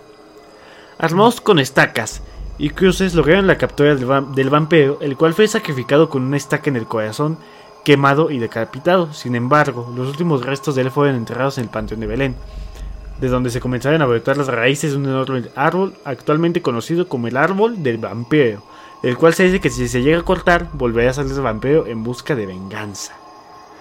¡Hala, vato! Y... Hay que decir eso de todos los árboles. De, no, no cortes ese árbol porque el vampiro de Greenpeace está ahí enterrado. Si lo cortas, se tarda. Este, y a ver, te comparto pantalla porque Ay, estoy... no, me asusté. Ay, me asusté. ¿Estás bien? Ay, vato vato, es que yo estaba así totalmente normal y como que nunca me pongo en esta pose y que hago así mi mano, pensé que era otra cosa. Pendejo. Bueno, este, aguántame, ya se le mandé Este, aquí está el árbol, la verdad es un árbol puta gigante, güey.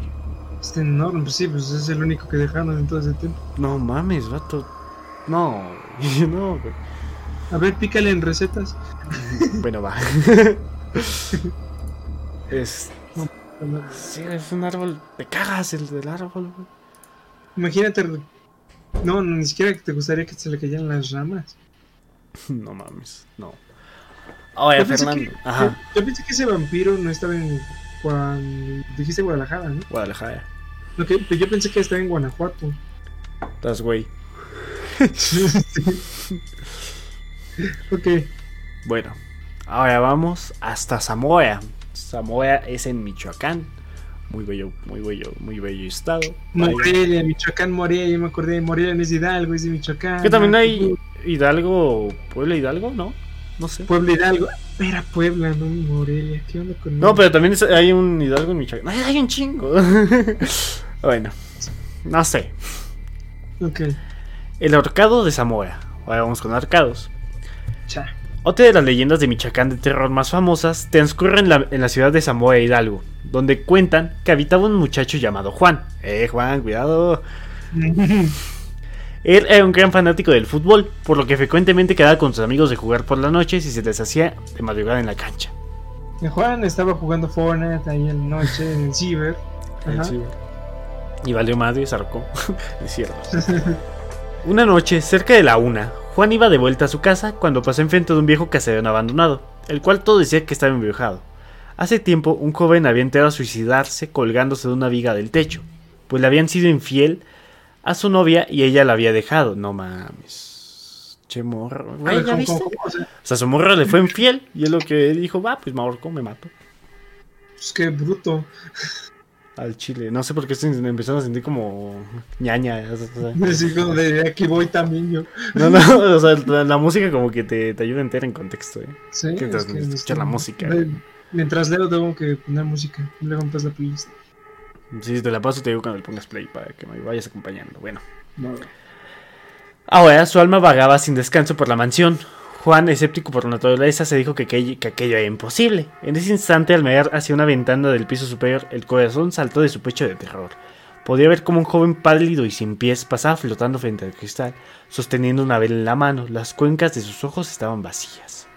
Juan corrió a su casa aterrorizado y ni esa noche ni las siguientes pudo conciliar el sueño a causa de lo que había visto.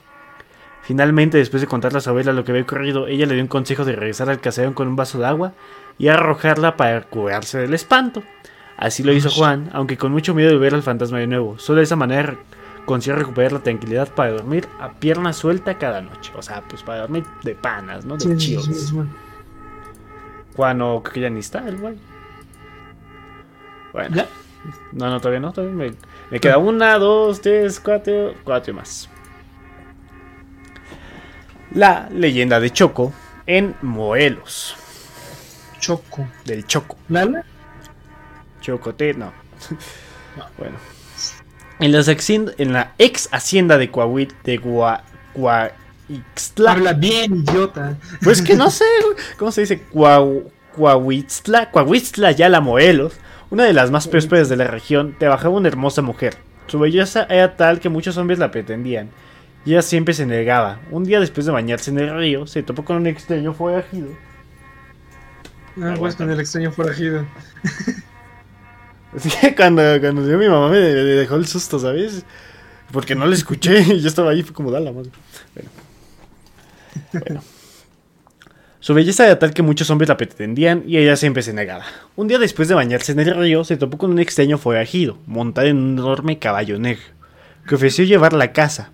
La joven rechazó sus primeras propuestas, pero al final terminó por aceptar. Creyendo que todavía había llegado hasta ahí, la muchacha se sorprendió al verlo con frecuencia. Pero a diferencia de otros, él lo, él lo logró. La mujer quedó embarazada y del sujeto ya no se supo más. El bebé nació a los seis meses. Pero algo extraño, distinto a los demás, muy despierto y hábil, cuando el niño cumplió seis meses, la madrina de la, muchacha, de la muchacha se dirigió hacia la iglesia para bautizarlo. Cuando cruzaban el rey, el bebé le dijo: Mira, madrina, ya puedo hablar, ya tengo dientes y te voy a matar. ¡A la verga! Oh. ¿A los seis meses? ¿Te imaginas? Ok, qué dotado. Cabrón, ¿eh? Bueno, dicho este, dicho esto, el bebé la mató y saltó al río. Quedó incrustado en una piedra y después desapareció. Se rumora que aquella criatura era hijo del diablo, y que desde entonces aparece en la hacienda, asustando y haciendo maldades a los trabajadores. Se le atribuyen también algunas muertes y se le pueden ver en las ruinas y los túneles de la ex hacienda jugando con los huesos de las personas que habían muerto. Cuentan también que por caminos rurales se escucha el llanto de un bebé. Al seguirlo conduce a un recién nacido aparentemente abandonado, que lo ha recogido para llevarlo ante la policía o al hospital más cercano. Después de cargarlo un rato, siente un repentino dolor en su brazo. Al voltear, ver con horror al bebé, que lo muerde con sus muchas hileras de dientes y con voz ronca lanza todo tipo de insultos y amenazas. Hola, güey, qué miedo, ¿te imaginas? No más. Sí, sí me lo imagino. Vato. No más. Qué feo. Ay, vato, güey, qué. ok, ok, ok, ahora tengo un nuevo miedo desbloqueado. Por lo Ok, es un, es un sentimiento interesante. Wow. y mató a su tía, qué mal pedo. Sí, y todavía le habló, ¿eh? todavía descarga así como de, hola tía, te voy a, ya me crecieron dientes, ya sé hablar y te voy a matar. Y conociendo al diablo, creo que no le habló muy bonito. bueno, no sé, pues, ya ves, el diablo tiene mil caras. Eh, a la verga, ¿eh? bueno, buena fe así. Ahora vamos a Guatemala. Está bien. Como dice, entremos a Guatemala y. ¿Cómo, cómo es? Y salimos a Guatepeor. Qué pendejo. la Ciguanaba, la Ciguanaba es uno de los personajes míticos más famosos en Guatemala, quien es protagonista de varias historias de terror en boca de chapines que forman parte del folclore. Esta criatura de leyenda de la mitología guatemalteca se presenta a los hombres infieles como una mujer de hermoso cuerpo y cabello largo, pero cuando lo observan de, cerca tiene un rostro de caballo. Según las leyendas... Sí, sí, sí. Un, cráneo de caballo. Según la leyenda, la, la, la ciguanaba se aparece frecuentemente en áreas solitarias, especialmente en barrancos. Eso se debe que de ahí es donde te a los hombres para luego arrojarlos, haciendo que pierdan la vida y el alma a favor de ella. En otras versiones se afirma que la ciguanaba Era una mujer joven que fue obligada a casarse con un hombre de 40 años mayor que ella. Dicho hombre la hechizó, convirtiéndola en una mujer muy fea y vieja. Otra adaptación de la leyenda dice que aparece en lugares cercanos al agua, ya que se suele bañar al mismo tiempo que peina su cabello con un peine de oro. Los hombres que lo observan en esa situación quedan embrujados por la hermosa mujer. Es entonces cuando ella los llama. En el momento que se los ha ganado, muestra su rostro con apariencia de caballo. Su víctima ve sus ojos rojos y la piel arrugada. Sus uñas crecen al momento que desata una risa aterradora. Su origen del nombre. Se desconoce su origen exacto, pero Adrián Recinos le atribuyó dos posibles raíces. Una de ellas proviene de un idioma maya no identificado donde la palabra significa mujer desnuda. El otro tiene su origen del náhuatl, Xihuanahuac o Chihuanahuac con G, Chihuanahuac y la otra sin G, que se traduce como amante. Otros ligan el vocablo de la palabra quiche siwan, que quiere decir barranco o precipicio. Hay datos curiosos. Se dice que para no perder su alma, los hombres que son atraídos por la ciguanagua deben morder una cruz o una medalla. Sí, ahí está. Sí, sí, ves una mujer, sí, ves una mujer desnuda. Ah, voy a morder esta medalla. Claro, sí. Bueno, conociendo a los votos México les va a valer 3 kilos de rollata. Exacto, ah, tal vez por eso tiene muchísimas víctimas. Tal vez. Hay quienes aseguran que la ciguanagua no es solo un ser, sino que existen muchas. Según algunos ancianos, en algún momento te pagan una ciguanagua y le hicieron prisionera. Ay, sí, según mi abuelito, yo era nieto de Zapata.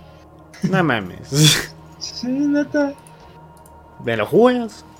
Bueno, no nieto, familiar de Zapata. Y le decías, oye, abuelo, ¿quién, ¿quién era mi familiar famoso? Zapata. Creo que él era zapatista en algún momento. Yo creo que sí. Pero bueno.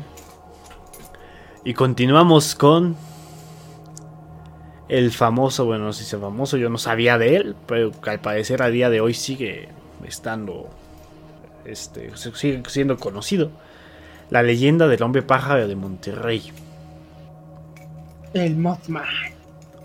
Ah, eso es otro tema interesante. ¿eh? Ah, sí, ah, bueno, luego lo checamos. Bueno. Ya Alejandra de estar escribiendo. Hombre polilla. Hombre polilla. Creo que ni está, ¿eh? Hablando de. Bueno. A finales de la década de los 80 se hizo muy popular un hombre con alas que según los relatos fue avistado por distintas personas en el noreste del país, específicamente en Monterrey. El hombre pájaro, como fue bautizado, esta singular, como fue bautizada esta singular criatura, es una de las leyendas urbanas más populares en Monterrey. Los primeros avistamientos de esta misteriosa ave, como pendejo me asusté, güey. Güey, eso saltó así como gala, verga. No mames. Es que como mi closet es de madera, se refleja en la pantalla y dije, a la verga. Sigo.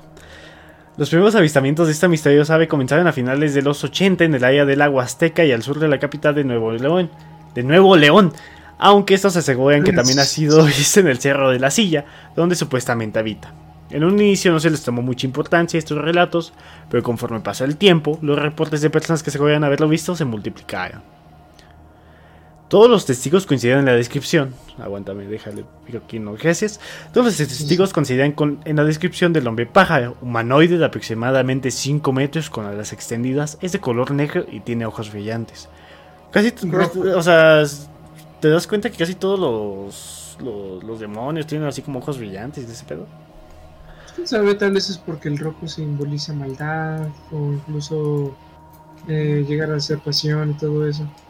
Pecado. Una coquita bien fría, bueno. Ay, sí. Pero a ver, a ver, continúa, continúa. Ya me empezó la historia porque creo que. Ajá, ajá. Dice, con el paso de los años de la popularidad de la leyenda, dice que podría tratarse de una antigua especie de animal que nunca se extinguió y que vive entre las cuevas de los cerros. Otros dicen que es un vampiro, mientras hay quienes aseguran que es un alienígena. También existe... sí, sí, ya ves cómo son. También existe otra versión de gente que ha asegurado haberlo visto con una túnica roja y un pentagrama como si se tratase de un demonio. Aunque en un principio también surgió la versión que podría ser el chupacabras. Pero se ah, oh, hablando de chupacabras, este, ¿quién fue el presidente que usó eso a su favor para ganar votos? Ah, no recuerdo. Fue recientemente, ¿no? O sea, sí, sí fue de estos, de estos años. ¿Fox? No, no, no, no, no fue, fue creo que fue antes de Fox. Pero, sí, hubo un presidente aquí mexicano que usó esa historia, ¿no? Para ganar, no, no para ganar votos como tal. Sí, bueno, sí, sí, sí, se utilizó eso para poder ganar, creo que un puesto, creo que sí la presidencia. Sí, no me acuerdo, pero sí. No sé, es que yo no me acuerdo de Fox. Yo literalmente cuando nací a los tres años me dijeron Fox, Fox, Fox, Fox. Sí, pues ya, me, me quedó. Y yo decía, ¿cómo era? Yo decía que era el vidente Fox, porque no sabía decir presidente. el vidente Fox, ¿sabes tú? Bueno. Aunque en un principio también surgió la versión que podía ser el chupacabras. Para esto se descartó porque el alado nunca atacó a ningún animal y fue visto mucho antes. Hoy en día sigue causando terror, pues se cuenta que también se la ha visto por la noche rondando por las casas. Algunos, cuentan que aterriza los techos de las viviendas, provocando un sonido de unas terribles pisadas como si se tratara de algo muy grave, dejando unas marcas de garras por donde pasa. Hace un par de años, una foto publicada por un usuario de Facebook se hizo viral causando el asombro de mucha gente debido a que la misma foto al fondo apareció una extraña criatura alada, a la que muchos del, de volada relacionaban con el hombre de volada, eh, chingate esa, relacionaban con el hombre paja, aunque no se conoce ninguna prueba fehaciente de su existencia. La leyenda sigue circulando por generaciones entre los regios. A ver, a ver, date, yo quiero ver la foto, a ver, envíamela. A ver, la puta madre. Foto oh, bueno, envíamela o puedo, puedes transmitir aquí. El hombre la es que ya cerré la, la noticia. Entonces, el hombre ah, alado en Monterrey actual, a ver. Aquí está, aquí está. A ver, te transmito. Pantallita, compartimos pantallita. Foto del hombre al lado. Ajá, ajá. La pasamos para acá. O sea, este es la. El, bueno, es un joven, ya es un don. Y ahí se ve supuestamente, ¿no? o sea, pues yo veo. ¿Qué dice? Dicen que para todo mal, mezcal y para todo bien también. ah, chinga, ¿qué, ¿qué estás haciendo, vato? Estoy viendo. ah, te compartiste pantalla, perdón. Ahí está, perdón. Nada mío. o sea, dice el don y allá supuestamente hasta te se alcanza a ver, pero, o sea, si ves la foto, si la acercas tanto, pues no se va a ver así como tal. O sea, yo siento que es una edición, ¿eh? Yo siento que es como una tipo de edición. Pues sí, ¿no? Así como que muy obvio. Sí, sí, porque, o sea, si la ves así, pues no se ve así como tal. La acercan así de repente y ya se ve chingón, ¿no? HD, 4K. Pues no. Sí, sí. Puede ser, ¿eh? Es que por la forma en la cual lo describiste, yo pensé que era el Mothman. Pero no sé, porque dice, dice hasta donde yo sé, tú estás diciendo que está todo el tiempo allí, ¿no? Y no, porque el Mothman se ha aparecido en todo el mundo. No solamente está en un lugar. Y además, pues no sé, si realmente es este el hombre. El pájaro. Pues, pues exacto, porque el Mothman que yo sepa es totalmente negro. Pues, pues se ve se ve como una también una tipo madre con alas de, de, insectos. Sí, pero mira, ver, mira, para que veas, busca Mothman para que veas como que una idea de cómo luce. Son totalmente diferentes. No es con TH. Ah, perdón, soy pendejo. Mothman. ¿Mm? ¿Mm? Es como una polilla. De hecho, la estatua ahí está. Hicieron una estatua en el primer avistamiento. Sí. Supuestamente así es como lo vieron. Mamadísimo, eh. Nada más. Mm. Bueno, este, a la verga eso. Pues se llama, es como el hombre pollo de Rick Morty. Ahora vámonos hasta. ¿Hasta dónde? ¿Dónde me llevas? A la verga, no sé. Sácame de la casa. Matlasigua, ¿dónde Matlasiguas? A ver, Matlasiguas, Matlasiguas. Mandan alburearon. Oaxaca, vámonos a Oaxaca. Ah, Por eso no conocía. Nadie conoce Oaxaca más por sus chetos. que no se les puede dar a los niños. La Matlasigua, terror de los mezcalovers. Es un tipo de bebida, el mezcal. Dice. Dice que para todo mal mezcal y para todo bien también. Pero cuidado con la leyenda de la Matlasigua, que cualquier fiesta la apacigua. A la verga, eh, te aficando rimas. Te aficando rimas, bueno, ya. Cuentan que este misterioso ente aparece a quienes aparece a quienes gustan de borracharse con mezcal, engañar a mujeres o celebrar a altas horas de la noche. No hay que ser chupistream, ¿eh? Medio México. También hay quienes lo asocian con la diosa de la muerte, Mictlantecutl la esposa del encargado del inframundo del Mictlán, Mictlantecutli, Mictlantecutli. O sea, solamente le agregan Cihuatl y Tecutli. Ajá, sí, sí. El, el Utli es como para vato y el Watl es para morra, ¿no? Qué originales. Pero bueno. Otros más la relacionaron con una fuerte epidemia ocurrida en 1737 en Mazahuatl, que ganó, que, que ganó, que mató a miles de indígenas. Todos coinciden que la Matlacigua es una mujer de gran belleza, mestiza, delgada, joven, de rasgados finos, labios rojos y mirada seductora. Lleva un vestido blanco y los hombres descubiertos, solo se cubre con un rebozo negro.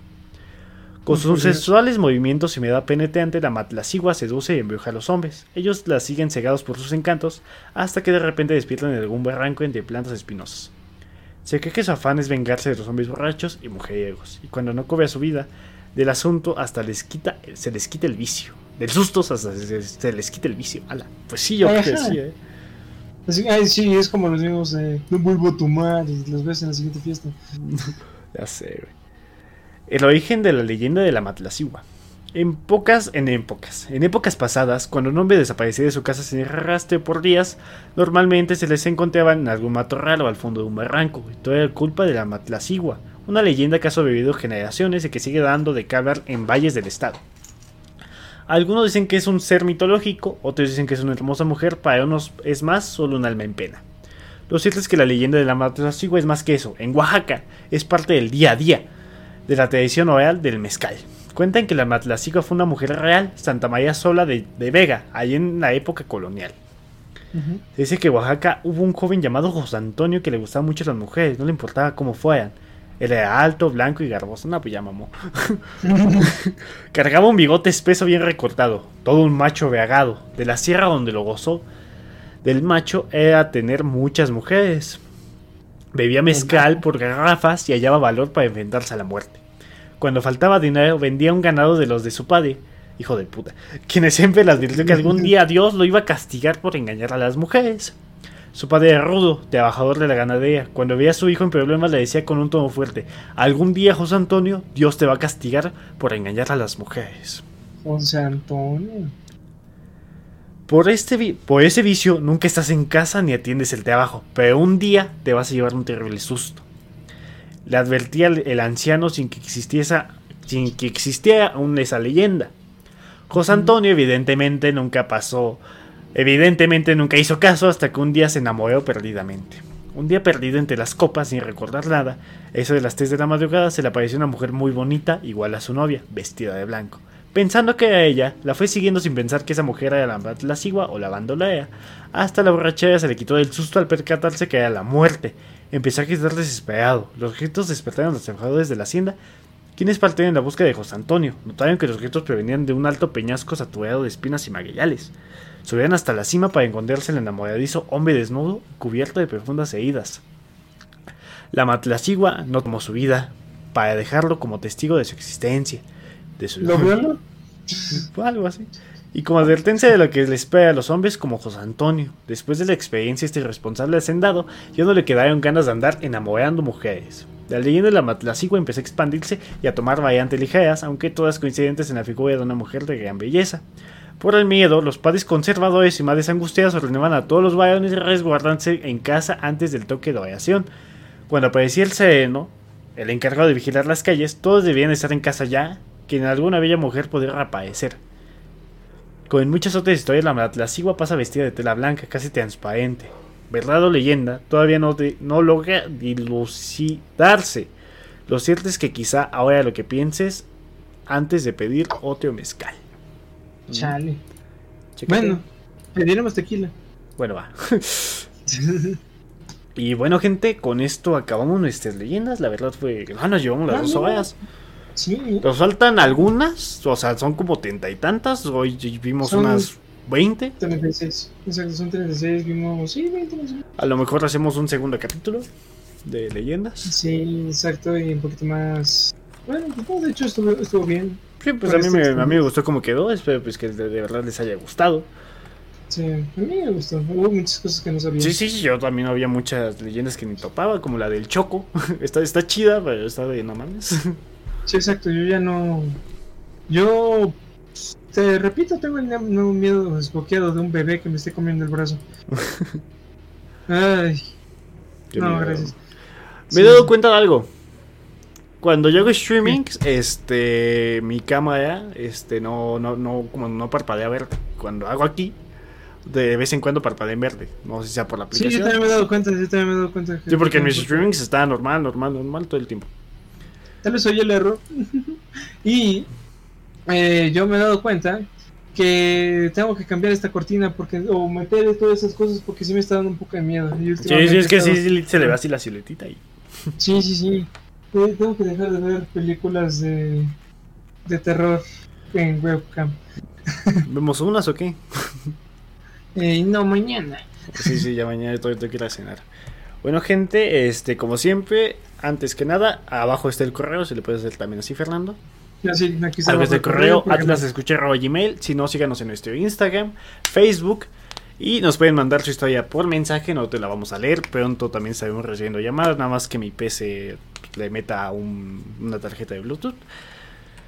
Para empezar a recibir llamadas de ustedes y que nos cuenten sus historias. No somos nosotros para no creerles y para Aquí todo se, cree todo, exacto, simplemente recuerden que este también es un espacio para poder compartir esas historias que mucha gente no les va a creer, nosotros sí creemos y pues simplemente recuerden que el contenido es para ustedes.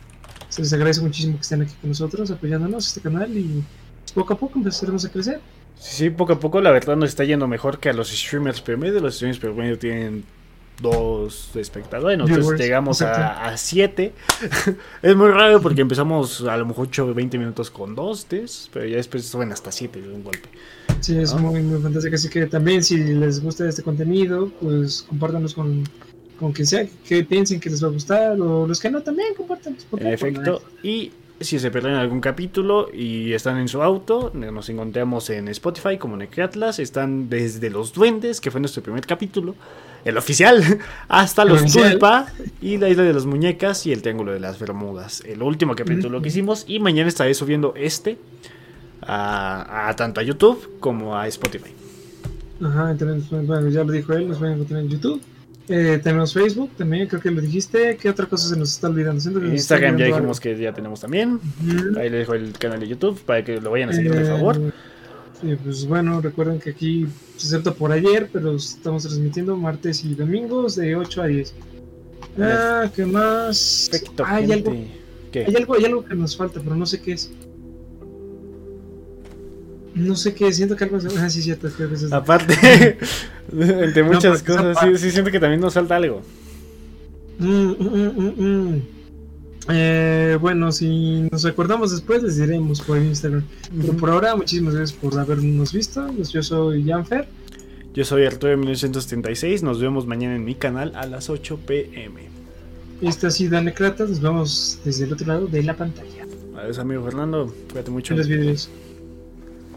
Bueno, gente, como siempre, este les dejo. Pues yo creo que les dejo música, ¿no? Está hecho dejarles música porque la verdad tengo que ir a, cenar y tengo miedo. Así que pues les voy a dejar unas rolillas de aquí de, mi Spotify. Ahí la que salga, hacemos el scroll, dejamos la mano, lo pagamos. Eh, ¿Cuál está, mamona? Este. Pa, pa, pa. Ah, esta está chingona. Dale, gente. Todo mañanita. Este, a ver, a ver, ¿qué dice? ¿Qué dice? Juan, vamos a ver King Kong contra Godzilla. Está hablando de. Yo voy a ir el sábado. yo voy a el sábado a ver King Kong contra Godzilla. Y pues. Mañana hacemos apuestas en mi canal, ¿va? Jalan o qué, bueno. Así que nos vemos mañana, gente. Cuídense mucho y recuerden que tal vez haya alguien abajo de su cama. Chao.